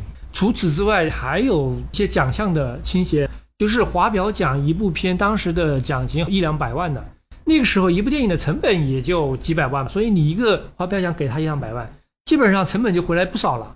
所以有这种扶持的方法在帮助他，所以那个时候主旋律是占据了市场的主导，是这样来的。那要这么说的话，主旋律电影九十年代高票房靠的其实不是市场，是的。生死抉择就是传统主旋律电影最后的高潮嘛，就过了生死抉择之后，情况就完全不一样了。生死抉择是二零零零年，它之后大概有接近十年的时间，就出现了一个非常奇怪的状态，主旋律电影的票房好像就突然进入到接近清零的状态。那这段时间就刚好对应到中国电影产业产业化改革起飞的这个年代嘛，也就是英雄啊、十面埋伏啊。我们熟知的这些国产大片开始统治市场了。其实说起来，电影产业这个词啊，在二零零三年之前，大家是不讲的，没有这个提法。以前讲到电影，称为电影事业，所以它是一个事业，不是一个产业。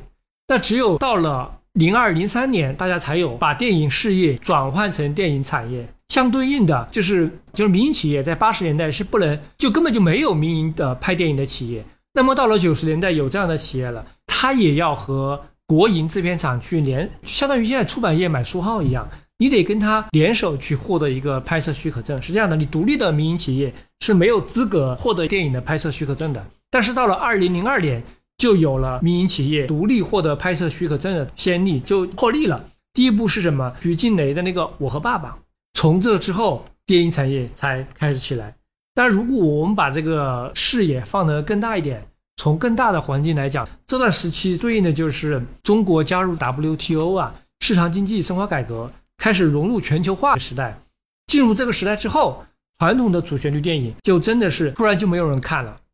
但是啊，没有人看归没有人看，主旋律电影的拍摄并没有停止。这个阶段还是有主旋律电影，张思德呀、任长霞呀、生死牛玉汝啊，这些主旋律电影还是存在的，只不过它是靠包场的。有些主旋律电影大家可能都没有听说过，就一部电影就几万块钱吧。还有，比如有些朋友可能觉得，你公安部下一个红头文件讲警察阴谋嘛，如果全国几千万的警察都去看的话，它票房不就过亿了？但是这样电实际上就几十万的票房，这种情况很多。并不是说这个时候鼓励包场的红头文件消失了，这个手段其实一直有，就是没有人看。哎，就是这个手段一直有，但是这个手段之前是有效的，到了两千零几年之后，这个手段它就没有效果了。这个事儿就非常有意思，怎么去解释这个现象呢？还是因为市场的规律开始起作用了吧？如果我们对本世纪初的前十年吧还有印象的话，应该记得啊，就是那个时候应该是全社会最相信市场力量的一个时代。那么在市场规律的冲击之下，九十年代很有用的龙头文件就失效了，这是一个原因。另外一个原因，我觉得就是其他真正的商业电影的商业吸引力提升了。最有代表性的就是《英雄》嘛，张艺谋拍的那些《十面埋伏》《黄金甲》这一步一步的那段时期的国产商业大片，它的制作水平明显比九十年代提升了很多。对于明星的运用也是提升了很多。那个时候已经有很多香港明星进来了嘛，这个香港明星和大陆明星，但真的还是有区别的。香港明星就是更像一个明星，大陆的明星就没有那么像明星。所以相比之下，那个那段时期的主旋律电影，它不管是拍法。还是对演员的选择运用，还是九十年代那一套，它比起大片儿来讲，那确实落伍了，所以它的市场地位就下降了。老马刚才说的那个大陆明星跟香港明星区别，还是因为市场造成的，就是你是一个自由的、竞争的、健康的市场生产出来这个一个明星，然后和另外一个各方面都不太完善的市场生产出来的明星有本质区别了啊。那么接着想，我想说一下英雄这些大片时代刚刚开始的时候啊。这些大片有一个特色，怎么说呢？挺好玩吧？就是理论上来说，一部电影的这成本有几千万美金，英雄是两千多万美金吧？对非好莱坞制作来说，这个数字肯定算顶级了。那顶级巨片的话，一般来说肯定要拍一些社会主流认同的一些价值观。为什为什么呢？因为你要求取一个公约数嘛，你要把票房利润最大化嘛，对不对？如果你拍一些非常极端的一些观念，或者你去解构一些主流的观念，你这个最后的结果很难预料的，对不对？到底怎么样，变成赌博式的了？这个大片不是这么操作的嘛？中式的大片最开始的时候，它完全不是这个路子。你比方说《英雄》，当时就争议非常大啊，吵了半天。它是一个肯定王权的电影，它把一个宏大的抽象的天下置于每个具体的普通人之上。这个就跟普世价值有点对着干了。还有张艺谋后来拍的《满城尽带黄金甲》嘛，就拍那宫廷里的非常血腥的黑暗乱伦的关系，他改的曹禺。观众影院里面看这种电影很难有一种愉悦的那种快感。陈可辛拍《投名状》说什么呢？说兄弟情都是假的、骗人的，不要相信这个东西。然后整个电影色彩都是乌漆嘛黑的，非常非常黑。这个电影还有《集结号》，给你感觉主旋律电影嘛。但是他真正要说的是组织不可信任，得信任兄弟情。那跟《投名状》是反的。对，跟《投名状》反过来的，我不知道怎么回事。当时这些电影，那高潮是什么呢？高潮就是李安拍完了《倒霉山》，拿了奥斯卡，有资格了，有权利了，有话语权了，到中国大陆拍了一个《色戒》。《色戒》是什么呢？国家、革命、安全感、父权全部解构掉，只有性爱、只有欲望的那高潮才是最真实的。这中式大片就是这个高潮是在这里，就这片子，反正你很难让人有娱乐感。我们大概可以这么理解：早期的中式大片，它的思路是，你不是要大片吗？好，我给你看最明显的东西，明星堆上去，大场面拍出来，表面上肯定觉得大片的嘛。但我张艺谋对吧？我陈可辛对吧？我还是要把我个人的东西放进去，不放进去，那我怎么叫张艺谋？我怎么叫陈可辛啊？那这套方式，其实在制片人中心制的好莱坞，它是行不通的。我这里有一个疑问啊，张艺谋拍英雄，你说他那个结局肯定的王权，把反抗的意义给否定掉了，在里面每个人啊就变成了一个类似于，人家不讲广场舞美学、团体操美学，一个具体的人就是里面的一份子，这样子的美学思路，在他那个黄金甲还有后面的奥运开幕式里面，其实都这种思路。那你说他可能不太符合西方的普世价值，那你是不是可以这么讲？多数的中国人其实他价值观。他同意这个，他就这么想的。我对这个其实没有结论啊，我也不知道是不是这样子的。但是，但我还是同意你这个观点，就是二零零几年的那些中国式大片，他的价值观是导演非常个人化的观念表达，不是广大观众的最大公约数。说你现在来回看那些电影，会觉得有点拧巴，对吧？但这种情况到了令浩这一代商业导演冒出来之后，就明显改变了。令浩加上后面的文牧野呀、韩延，就更年轻的这一代商业导演吧。他们明显的知道普通观众和主流的社会需要的价值观是什么样子，他就不会再跟你拧着来了。所以这个还是会有变化的啊。下面我再说一下二十一世纪初的这段时间的主旋律，接近有十年的样子是没有人看的。我们前面讲了这个情况，那你作为官方，他肯定也注意到了，那怎么办呢？怎么来改善解决这个困境呢？那这个时候确实就出现了一个非常大的变化，一直影响到今天，它带出来了一个全新的时代吧，一个全新的阶段，就是作为一个标志性的开端的事件，是《建国大业》这部电影的出现。对这个电影挺关键的，它不仅仅是一个票房的问题。这个电影出现以后，就出现了一个新的概念。学术界把最近这十几年的主旋律电影以及其他相关的电影叫做什么？刚才提了一句“新主流电影”。对，什么叫新主流电影？首先，我个人会把《建国大业》啊作为这个新主流电影的开端。当然，你也可以用其他某部电影来作为这个开端，都没有问题。那什么叫新主流电影？它的范围跟传统主旋律电影比的话，它的定义要更广一些。它可以包括传统的主旋律电影，它也可以包括一些你搁在过去不能算主旋律电影的电影，比如说《战狼》啊、《流浪地球》啊这系列啊，《我和我的祖国》、《我和我的家乡》，还有《中国合伙人》啊、《中国机长》啊，像这些电影放在九十年代，有的不能算主旋律啊，但是其实我们现在可以统称它叫新主流电影。他们当中的大部分吧，其实不是官方来指导你生产的，也不是官方出资的，其实就是民间机构生产的。它的内容、题材、拍摄的风格呀，对演员、明星的运用，包括后续的宣传的方式啊，很多方面都完全突破了。传统的主旋律。所以，我们已经不能再用主旋律电影来指代今天的这样一批电影了，因为就有点文不对题的感觉。对对，新主流电影这个名词出现，就说明主旋律这个概念。已经不适合今天的电影市场了，无法定义我们今天的这些电影了，就是需要一个新的名词。那新主流电影跟主旋律电影的关系，我觉得也不能叫它代替，它就是主旋律电影在当下的一个新的发展阶段。把我们之前提了一下，八十年代之前的绝大部分中国电影可以称之为社会主义电影啊，当然也可以有其他叫法，有的叫十七年电影。那改革开放之后，进入八十年代，社会主义电影这个时代它就过去了。所以就出现了主旋律电影去承担以前的那些电影的功能，现在的主旋律电影就慢慢的由新主流电影去接替它的功能。这样几类不同的电影，在它对应于不同的历史阶段，对应于不同的社会条件啊、政治环境啊，所以他们的哪怕他们的功能是相似的，但是形态还是有很大区别。说到建国大业，那它跟传统的主旋律有哪些变化？最突出的一点就是全明星的拼盘，而且是免费加入。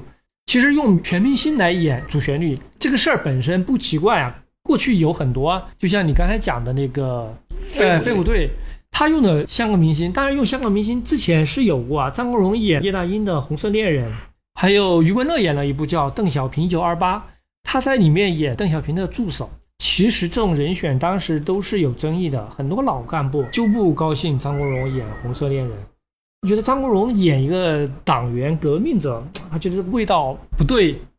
但是这个都是其次的，我觉得更重要的是《建国大业》为什么当时让很多明星去争先恐后的加入进去，就好像生怕自己没有拍上这个电影，这个心态的有点值得玩味啊！你品一品。我个人觉得他们应该是对那个时候一种新的社会气候有所察觉的吧。就我的理解就是。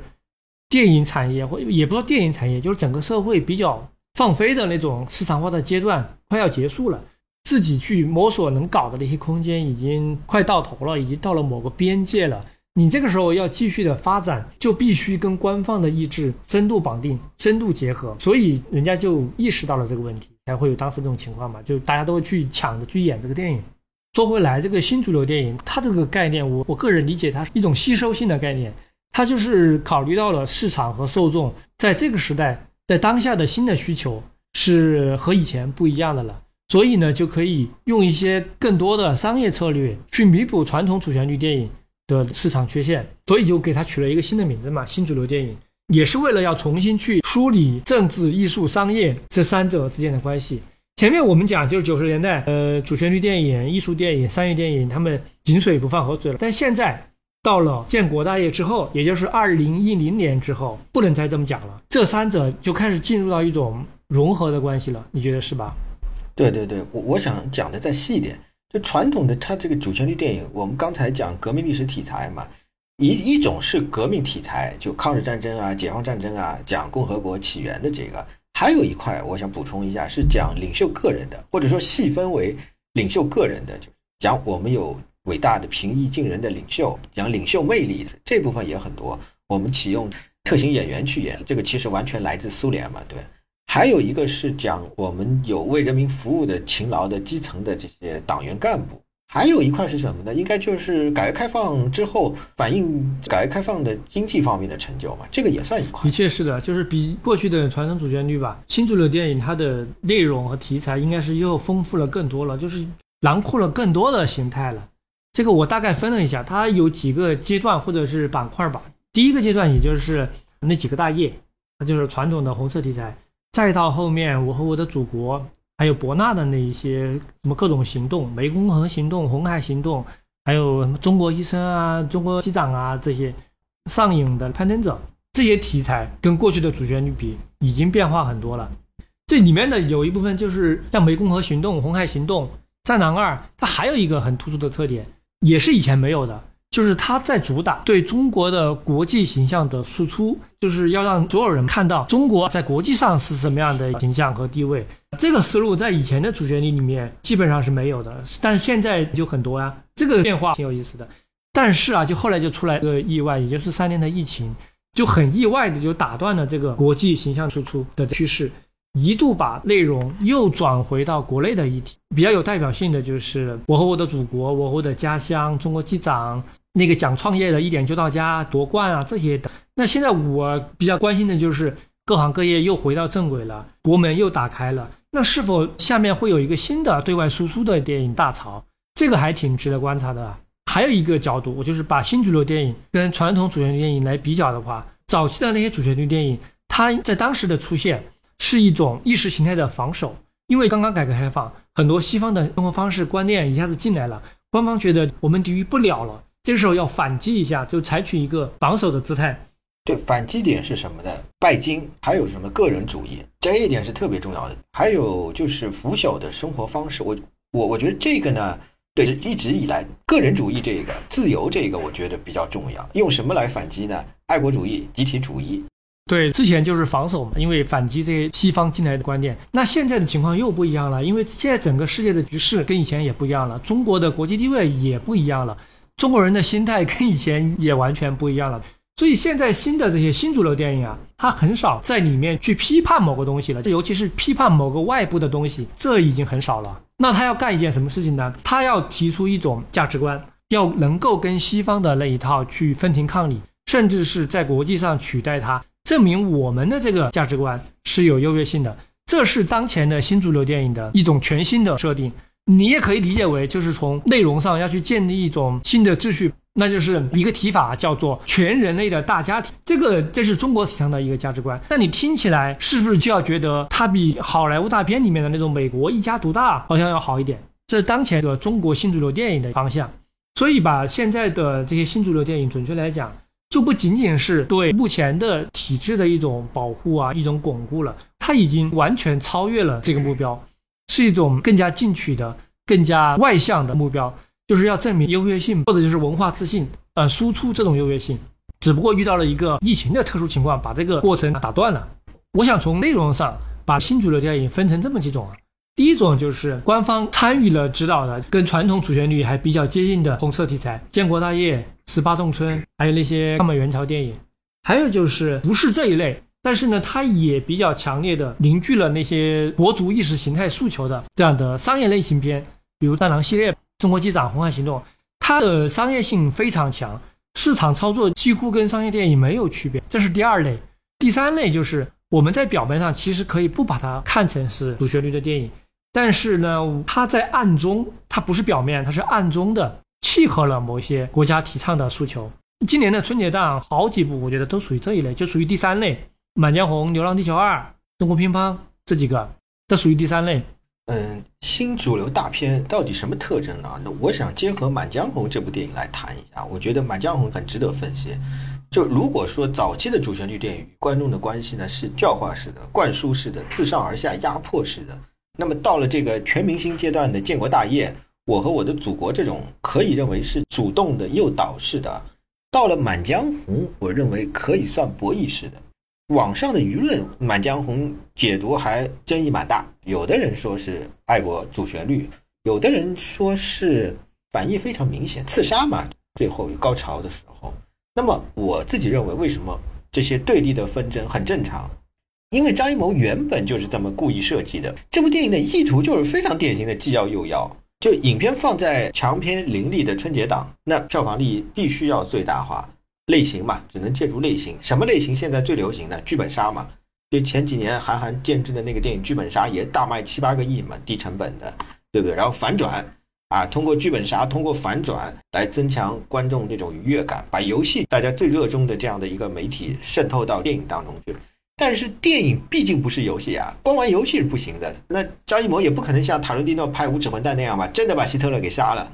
游戏的这种心态来摧毁帝国，张艺谋不可能这么拍的，这么拍不是张艺谋了。还有是什么呢？现在大档期必须是主旋律。那现在最重要的主旋律是什么呢？最大的公约数是什么呢？还是爱国嘛？爱国这个主题必须鲜明吧。但是光有这个还是不行，就是。光有这个游戏啊，光有这个主旋律还是不行。张艺谋是我们不要看他表面上国师啊或者怎么样，他其实电影里面啊，我们看电影，其他不说，电影里面意识形态的表述是非常非常复杂的，不是简单的顺从式的啊。《满江红》这个电影最表层的意识形态的输出，我认为可以换成任何一个普世性的口号，“精忠报国”。如果换成西方的普世价值观。也可以啊，就是选精忠报国，只认为它最安全。影片的高潮是让秦桧背出《满江红》，它重点是要把理念传递出去。国家的问题不是出在个人，而是这个理念。如果再延伸一下，就制度；再延伸一下是启蒙。这是张艺谋自己想真正传递的东西。说到这个，你有没有发现啊？张艺谋拍过很多遍这样的类似的刺杀一个上位者。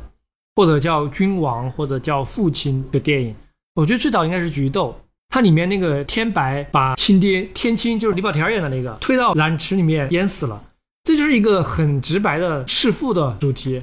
后来他拍的那好多像《英雄黄金甲》《影》以及《满江红》，都有点这个意思。我觉得这肯定不是巧合呀，肯定不是巧合。不仅张艺谋，陈凯歌也拍过呀，《荆轲刺秦王》，对不对？周晓文也拍过呀。这个姜文跟葛优演的那情颂嘛，对不对？第五代拍了这么多刺杀主题的电影啊，精神深处还是跟文革有关，文革情谊节的爆发，这个我觉得是毋庸置疑的。那么我们再具体讲啊，这个英雄里面，张艺谋他以传统的这个天下的观念，他当时一直讲天下嘛，就拍英雄的时候，天下这个观念，天下是对应了当时中国加入 WTO 融入世界的这个背景，就放弃了刺杀。肯定了现行的发展状况之下，强权者、威权者存在的必要性，这个是英雄他的意识形态表述。还有他过了几年拍《满城尽带黄金甲》，就一百八十度大转弯，拍一个政变，他用政变的方式来获取自由，但政变失败了，菊花残满地红。这个其实是一个非常标准的自由派的叙事。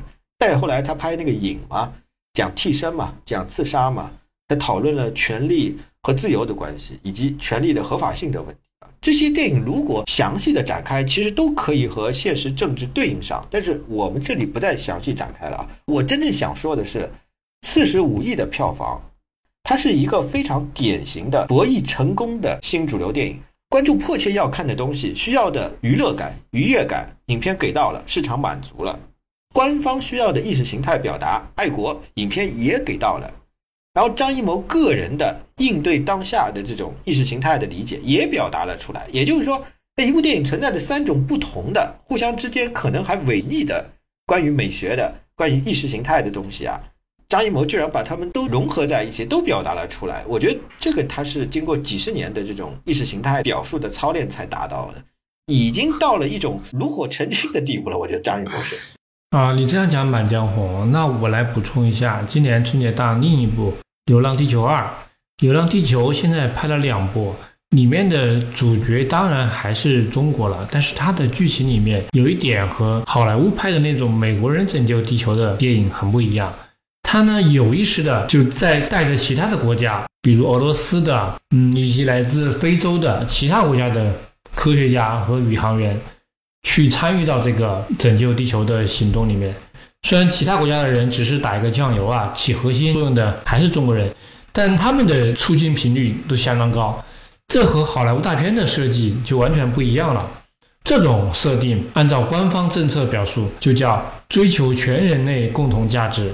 所以新主流电影在做一些涉及到国际关系的表达的时候，一定和国家层面的意识形态的大方向是吻合的。《流浪地球》系列，呃，也就代表了当下最大体量的商业电影和官方所倡导的叙事在不知不觉融合的这么一个现象。除了主旋律和商业电影的融合，那目前还有一个我觉得更加奇怪的现象：艺术电影和主旋律也在融合。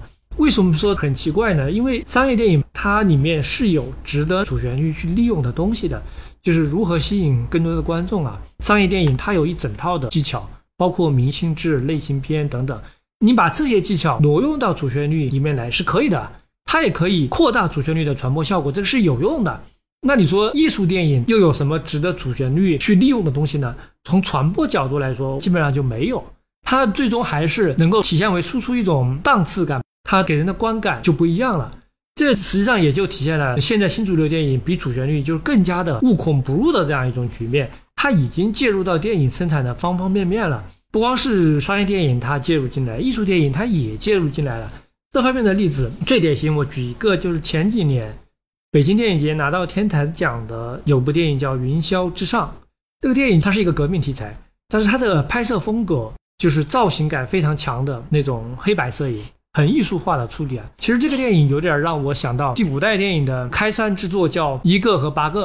它也是比较艺术化的革命题材电影，但是我们以前并不会说一个和八个是主旋律电影，不仅仅是因为那个时候八十年代初吧还没有主旋律这个提法，而是因为在当时你拍任何电影革命题材基本上都是一个你默认的选项，所以对于刚刚初出茅庐的第五代的导演来讲，他们想实现自己的艺术抱负，其实很自然的会从革命题材里面去找。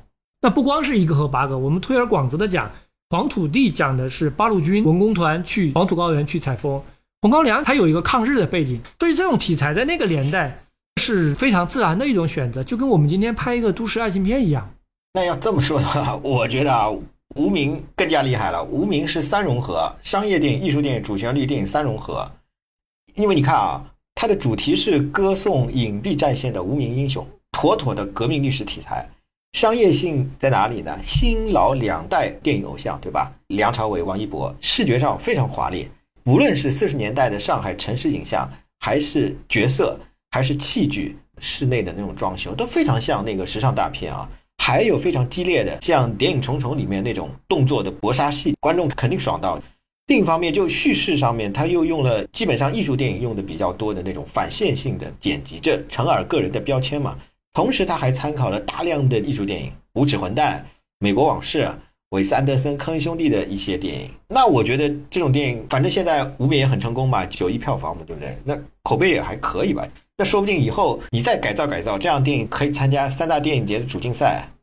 那你这么说，无名确实是一个非常特殊的这个时代才可以有的案例。以前是很难诞生这种电影的，就是商业电影、艺术电影、主旋律电影，它已经融合到一起了。你很难单独的去定位它是某一种电影。现在我讲另外一个话题啊，就是我们现在经常听到一个提法，就是要讲好中国故事，要对外输出嘛。那你觉得，就是我们举一部韩国电影《寄生虫》这几年最现象级的电影为例，但你说《寄生虫》这么成功，它拿了奥斯卡，拿了戛纳的金棕榈，它在海外的票房，在韩国国内的票房都很高。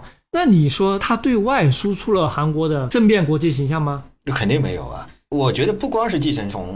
我看到的韩国电影就没有这种路子的，就是韩国电影永远是抗暴、讲政府不好的，几乎所有电影都是这样的。然后把自己的民族描述成一个比较悲情的这样的一个形象。我觉得《寄生虫》之所以会在国际影坛获得那么大的一个成功，简单说就是它按照西方的游戏规则走了，它摸透了类型片的那种路子，也摸透了艺术片的路子，这是它成功的一个本质原因。对啊，所以是《寄生虫》这个电影获得好评的这个事儿，构成了韩国在世界上的正面形象。而不是说他讲的那些内容里面的那种贫民窟啊、贫富差距啊，这个韩国人的生活是这样一个面貌，是一种正面形象。所以这个其实还蛮有意思的。那中国电影你现在想提升国际形象，我们的思路就跟韩国的就完全不一样啊！你要想拍一个电影来正面的表现中国人的生活，这就其实带来一个先天很难解决的问题。你只是想展示自己这样的一个面貌的话，阐释所谓的中国精神的话。做不到去全球流通的，就好莱坞对吧？就一天到晚有些人攻击好莱坞，就是传播美式价值。但是传播美式价值也不等于说好莱坞所有电影都讲美国怎么怎么好，这是不可能的。他不可能因为这个去通行全球。好莱坞通行全球，还是因为他找到了一种跨越文化障碍，跨越全球这么多国家的不同文化、不同语言的人都让他们能够欣赏到一种叙事。所以，只要目标是要全球发行的那些好莱坞电影，不是全部好莱坞电影啊，因为好莱坞电影也有一部分是主要面向国内的。我讲的是面向全球的那一部分好莱坞电影。基本上都具备一些共同的特征吧，一个是内容上是全球普世的，以及它的视听语言风格基本上也是要面向让全世界的人能够比较容易的去接收，所以它才能够做到电影向全球发行。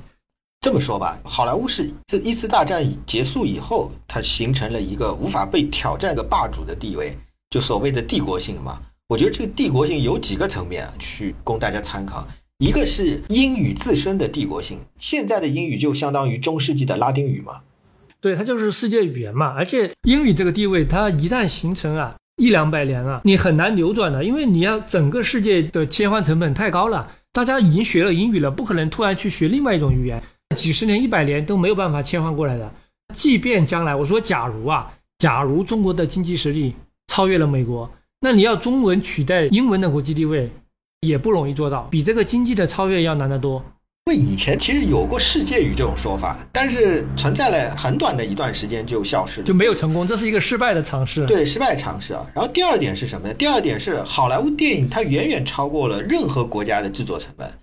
我们知道这个文化产品有自身的弹性和壁垒嘛，穿越这个壁垒挺不容易的。但是如果产品自身的制作工艺啊，它如果层级的差距太大了，它依然就是有巨大的优势的。比方说画面跟声音，同样的这个画面声音，我一亿美金拍出来跟一百万美金拍出来的效果肯定不一样。而且电影这个媒体有其特殊性，就是这个拟真的强度，对吧？发展到现在三 D 嘛，最强的那种三 D 也是为了拟真嘛。就是它在某种意义上是有一个量化的硬性的标准。当这套标准的反差拉大到碾压级别，弱者的一方其实是没有竞争力的。呃，但是你说的这一点，我觉得是中国电影最有可能赶上好莱坞的一个方面，其他方面可能不一定能赶上。但是这种靠资金和技术能解决的事儿，对于中国人来讲，那都是有办法可以去想的。汽车产业其实也是这个道理。你看现在电动汽车国内好像搞得还行，凡是资金和技术能够解决的问题，都不是问题。但是其他方面就不一定啊。对，第三个是什么呢？第三个就美国著名电影学者波德威尔他总结的。波德威尔认为，好莱坞自身所发展出来的一套关于叙事、剪辑、表演统合而成的这个场面调度的这个法则啊，这套法则波德威尔认为可以超越种族、性别、阶级，为最广泛意义的观众所接受。你比方说希区柯克《惊魂记》，对吧？这样的电影，任何背景的观众都可以被吓到。希区柯克一代悬念大师嘛，他这个调度法则所调度出来的那个主题，人性深处普遍化的这种犯罪冲动、救赎的这种冲动，任何背景的观众都能够感觉到。你说到这个，就是电影的视听语言和这些类型法则。中国电影它不需要重新去发明一套自己的视听语言和类型法则，呃，好莱坞已经发明了，那中国电影也好，其他国家的商业电影也好，可以就直接拿过来用。这也是没有问题的，只不过你刚好你最先发明，那你就给大家用呗。反正中国电影的商业片，现技巧上基本上就是完全是照抄好莱坞嘛。这当然这个也也很正常，全世界都是就有这么一套就够了。对，其实我认为是中国抄韩国，韩国抄好莱坞，底子还是好莱坞。然后第四点，我觉得比较重要是什么呢？很多很多讨论，就美国这个国家有自身的特殊性的，美国价值之所以会给人家一种普世感啊，里面比较重要的一个原因，它是一个移民国家。基督教说是应许之地嘛，基底是清教徒，然后有各个族群的人的价值观在美利坚这个土地上就调和了几百年嘛。那你各个族群的这样的大家不断的这种融会贯通，调整了几百年之后，就形成一个普世价值，这一点是很容易理解的，对不对？民族成分越是单一的国家，文化就越难以形成普世价值。日本经济很发达，世界潜力的，对不对？文化好像看上去也挺有魅力的，但是普世性形成不了。最简单的例子，日本人一天到晚鞠躬嘛，这个东西你没有办法普世性的。你看上去啊很讲礼仪，但就是没有办法普世性。普世性这个，我觉得对中国来说是其实是挺核心的一个问题，是鸦片战争以来或者说近代史以来非常非常核心的一个问题。著名的美籍华裔的学者夏志清，他写过《中国现代小说史》嘛，开山之作嘛，他里面提的那个问题不光是文学的问题，其实涉及到了整个文化的问题、文明的问题是什么呢？他说，现代的中国的作家，五四以后的作家呀，都太情迷中国。他用了一个英文叫 “obsession with China”，一般翻成“感时忧国”，但是直接翻就“情迷中国”。夏之清认为，五四作家都被救亡跟启蒙这样的大命题都压得喘不过气来了。你真的是太关心中国，眼皮子底下这些事情了，到最后就变成了一种非常狭隘的那种狭窄的这种爱国主义，你没有办法融入到世界文学。但是在夏志清看来，你像托斯托夫斯基对吧？到康拉德对吧？这些现代主义的作家，他们是热切的探索现代社会的病源，关心的是人类在现代社会普遍化的困境，这个就有本质的一些区别了。还有一点，我觉得挺重要的，就是东亚文明、中国文明啊，它跟其他地区相比，有一个非常非常特殊的地方：希腊、罗马、犹太、伊斯兰这些文明，几千年来。互相之间其实一直有沟通的，互通有无，不断调和的。伊斯兰教跟基督教就本来是同宗的嘛，都亚伯拉罕嘛，对不对？即便是印度啊，佛教的造像跟希腊的雕塑也是有关联的。唯独以儒教为核心，东亚的这个文明啊，就是几千年来有大部分时候都是关起门来自己玩的。这个隔绝效应造成的负面效果是不可估量的。我们现代的中国继承的不仅是清代的清朝的多民族融合的这种。所谓的共同体国家嘛，他还继承了清代的大一统的整而全的意识形态统治的方法，就这样的一套系统，确实是让我们的国家的国力增强，造成了一种非常内敛的僵化的性格，要转个身特别特别困难。我觉得就是在这一系列的背景下面啊，你要生产出那种普世化的产品，尤其是文化产品，其实难度真的非常非常大。但说到电影这一块，实际上除了好莱坞啊，其他的电影大国都做不到。那目前具备这种输出能力的，你日本动漫算一个，当然这个已经不是电影了，它算一个广义的文化产品。然后现在韩国的一部分电影往前倒的话，八十年代、九十年代香港动作片能够在一定层次的海外观众那里很受欢迎，那现在也不行了。除了这几个，基本上还有什么其他的国家的电影可以征服全球呢？当然有一些电影它在局部的地区很有影响力啊，比如说印度电影在它周边的南亚、西亚。还有北非的一些地方，还有东南亚，它影响力还挺大的。但这都是局部的，你不可能影响到，比如说欧美啊，它也做不到。哎，我有一个问题啊，就是最近你有没有老听到一个说法，就是如果经常关注官方的媒体关于电影的报道，就会有一个“二零三五电影强国”的概念。肯定有听到，你觉得这个是什么样一个思路呢？我的理解就是，二零三五啊，是这两年国内很多发展规划定出来的一个时间节点吧，就是二零三五远景规划，它里面有很多具体的领域的一些目标，什么文化强国、教育强国、人才强国、体育强国等等等等。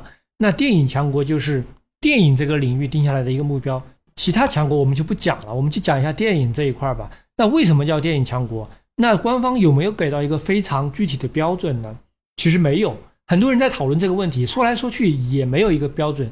就我把就是官方的意思稍微梳理了一下吧，我觉得啊，这里面可能包含三方面的意思：一个是国内的电影市场这个规模要做起来要大，然后产业体系要完善，并且这个国内的这个市场必须要以国产片作为主导，这是第一点。第二方面就是中国电影要有一批世界知名的电影艺术家。第三个方面是在世界电影的格局里面吧，中国电影要取得很强的话语权和影响力。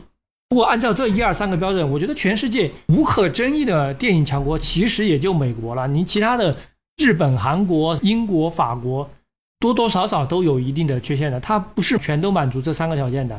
那我个人理解啊，在这三点里面，最核心的应该是第三条，要重塑整个世界影坛的格局。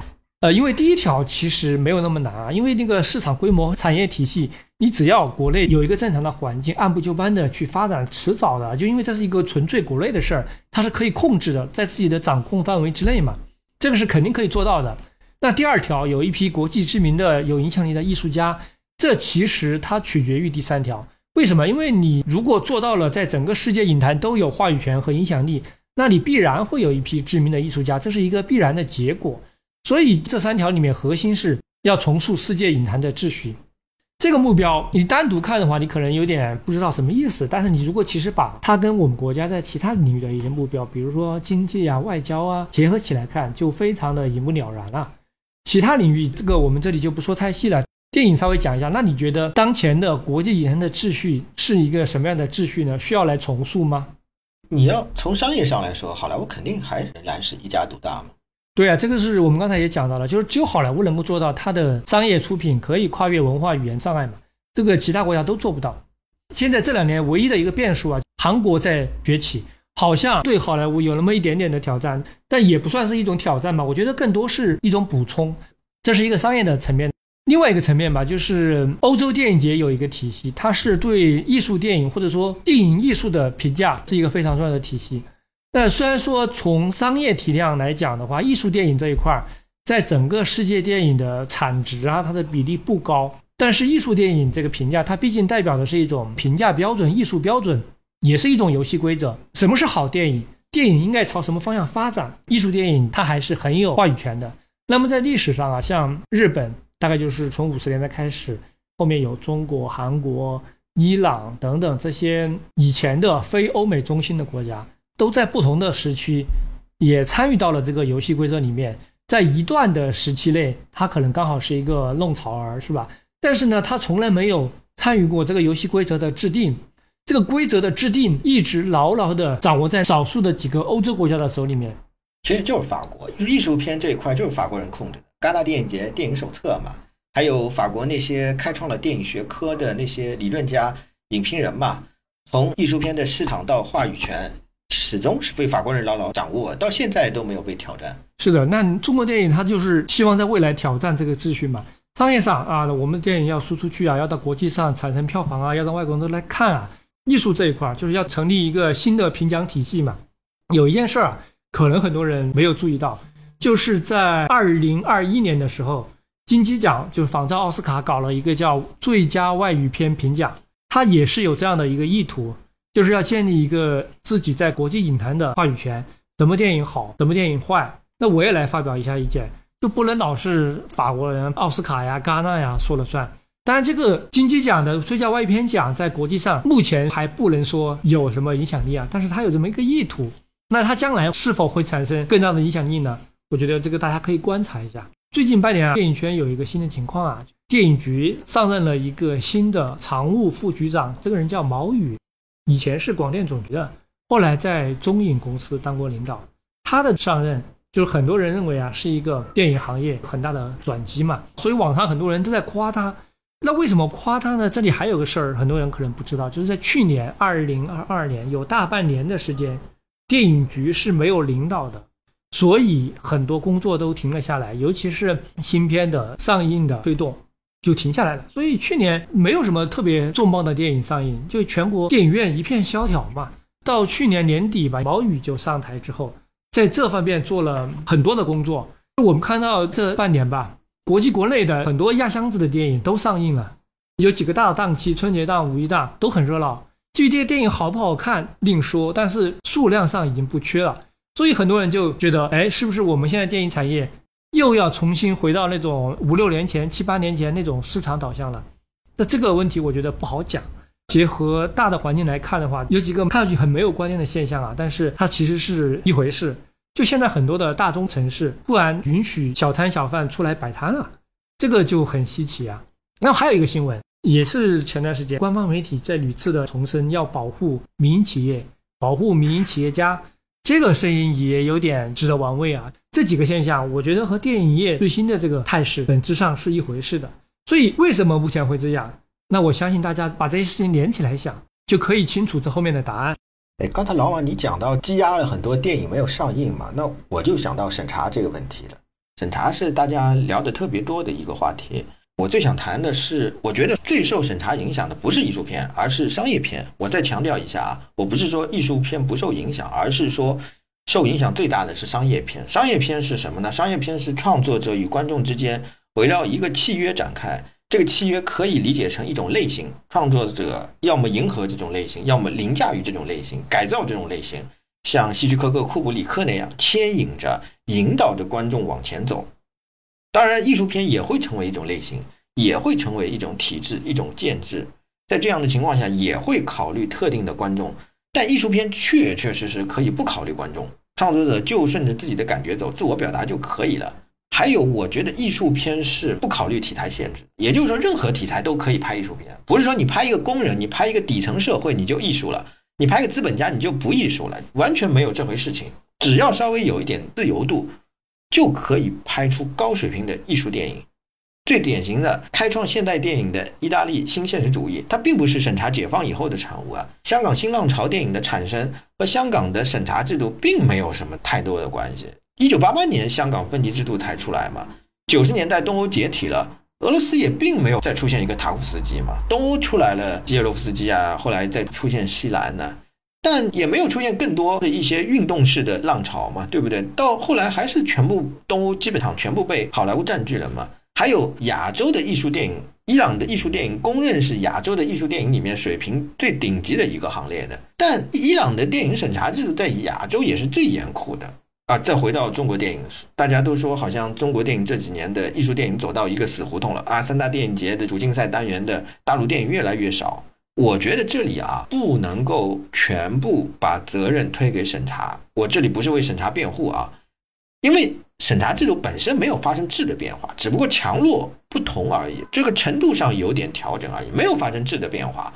啊，从数值来说，不是说你以前八十，现在一下子退到四十了，不不是这样子的。质的层面没有发生什么太大的变化。你再说两证，现在说要有两证，内容审查、技术审查有了之后，你才能够去海外的电影节。但是以前九十年代的时候，一个证都没有，对不对？很多导演去了之前我就知道了，回来之后要受惩罚的，还是去了。为什么呢？理由非常简单的，因为当时艺术电影的回收成本全部是靠海外市场，当时中国艺术电影的成本非常低，海外市场就可以回收了。张艺谋九十年代拍的那些艺术电影，光一个美国的艺术片市场就几百万美金的票房，完全可以收回成本了。现在出不了《霸王别姬》，出不了《活着》，金棕榈拿不了。我也承认意识形态的压力比以前大，但是我觉得更重要的是经济方面的原因。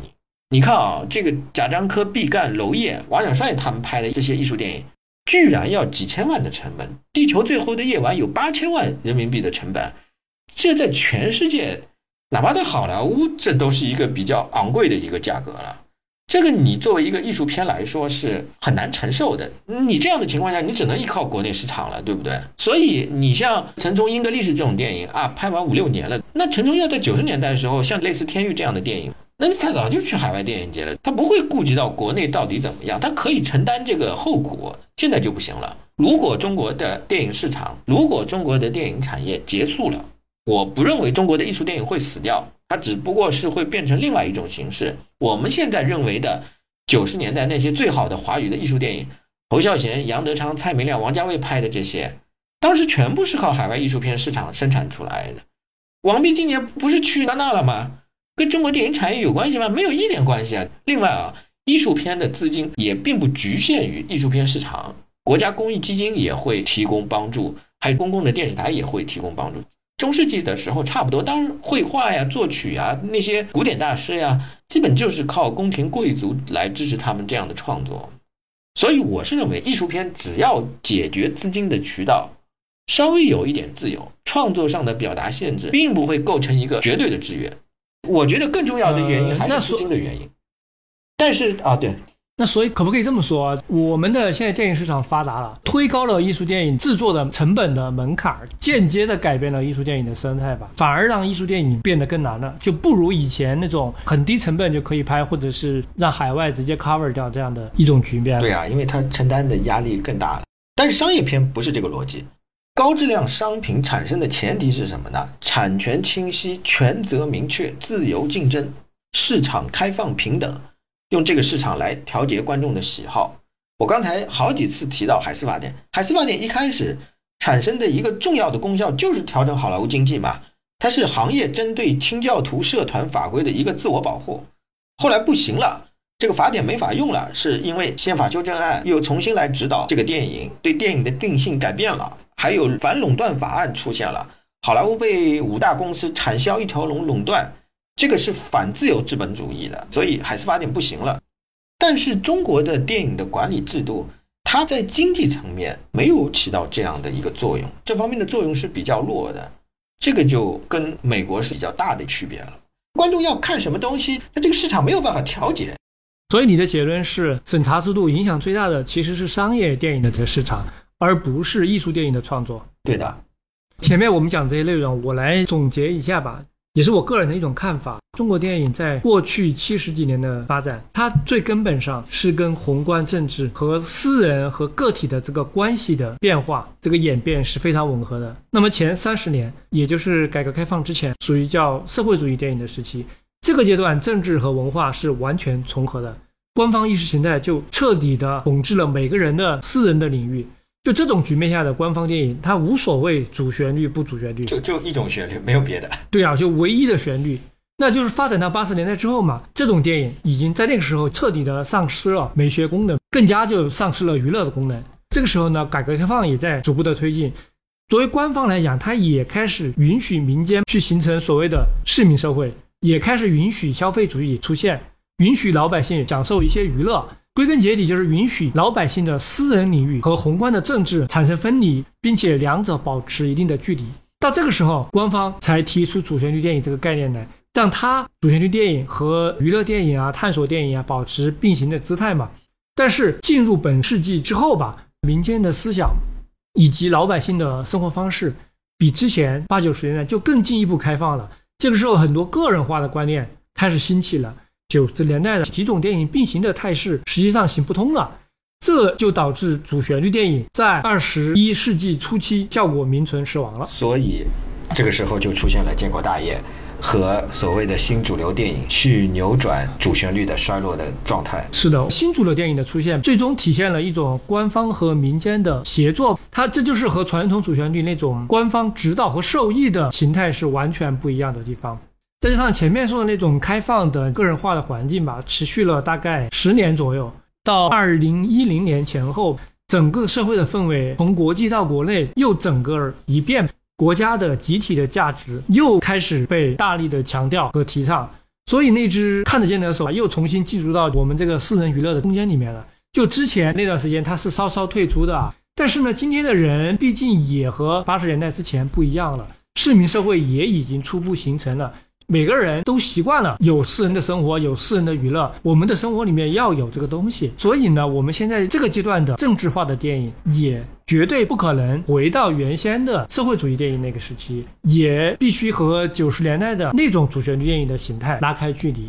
它就必须改头换面，用一种更加灵活的方式去紧密的结合了消费主义呀、大众娱乐呀这些元素。用一种新的形态重新介入到老百姓的私人生活里面去，去引领它。如果长远来看啊，我是不认为中国电影会崩盘的，因为崩盘了对谁都没有好处。官方对中国电影的保护性政策也一直会存在下去的。中国电影在未来很长一段时间啊，如果社会环境不出现超级意外事件，我觉得会处于一种我刚才说的博弈的状态。市场的接受、导演个人意志的表达、官方主流意志的要求，这三者之间会不断的周旋、斗争、妥协。我比较好奇的是，已经流行了很长一段时间的最主流的这个新主流大片或者主旋律的这个主题啊，爱国主义，它会不会有一个调整？也就是说，对这个主题有一天啊，观众真的有点厌倦的时候，票房不行了，往下降了的时候。它会不会有其他的方向调整？会不会有一种新的主题出来？官方和观众、市场和导演的表达这几个东西能够再次达成一个新的共识？那我个人的看法是，爱国主义、呃，民族自豪感这个议题啊，它可能后面还是会变的，因为我们现在老是讲，我们处于一个国际局势的大变局嘛。如果大环境变了，那中国电影的表达，它肯定要随着这个大的形势去变的，并不是说参与它的人去主动的调整它。在未来的十年、二十年，我们和美国的关系，中国的国力到底能够增长到什么程度啊？以及国内的大的局面会有什么变化呀？我们在这儿没法去探讨这个问题，可以自己去想一想吧。就这些事情，它最终会决定官方意志的调整方向，就是我们以后要来表达一个什么东西。那么，当官方意志定下来之后，观众也好，导演个人的艺术企图心也好，再在这个里面去寻找博弈的空间，这几个方面吧，互相拉扯着往前走，这个就是中国电影的命运。至少在未来的很长一段时间，中国电影就是这样一个命运。那今天我们这个节目就结束了，谢谢大家的收听，再见。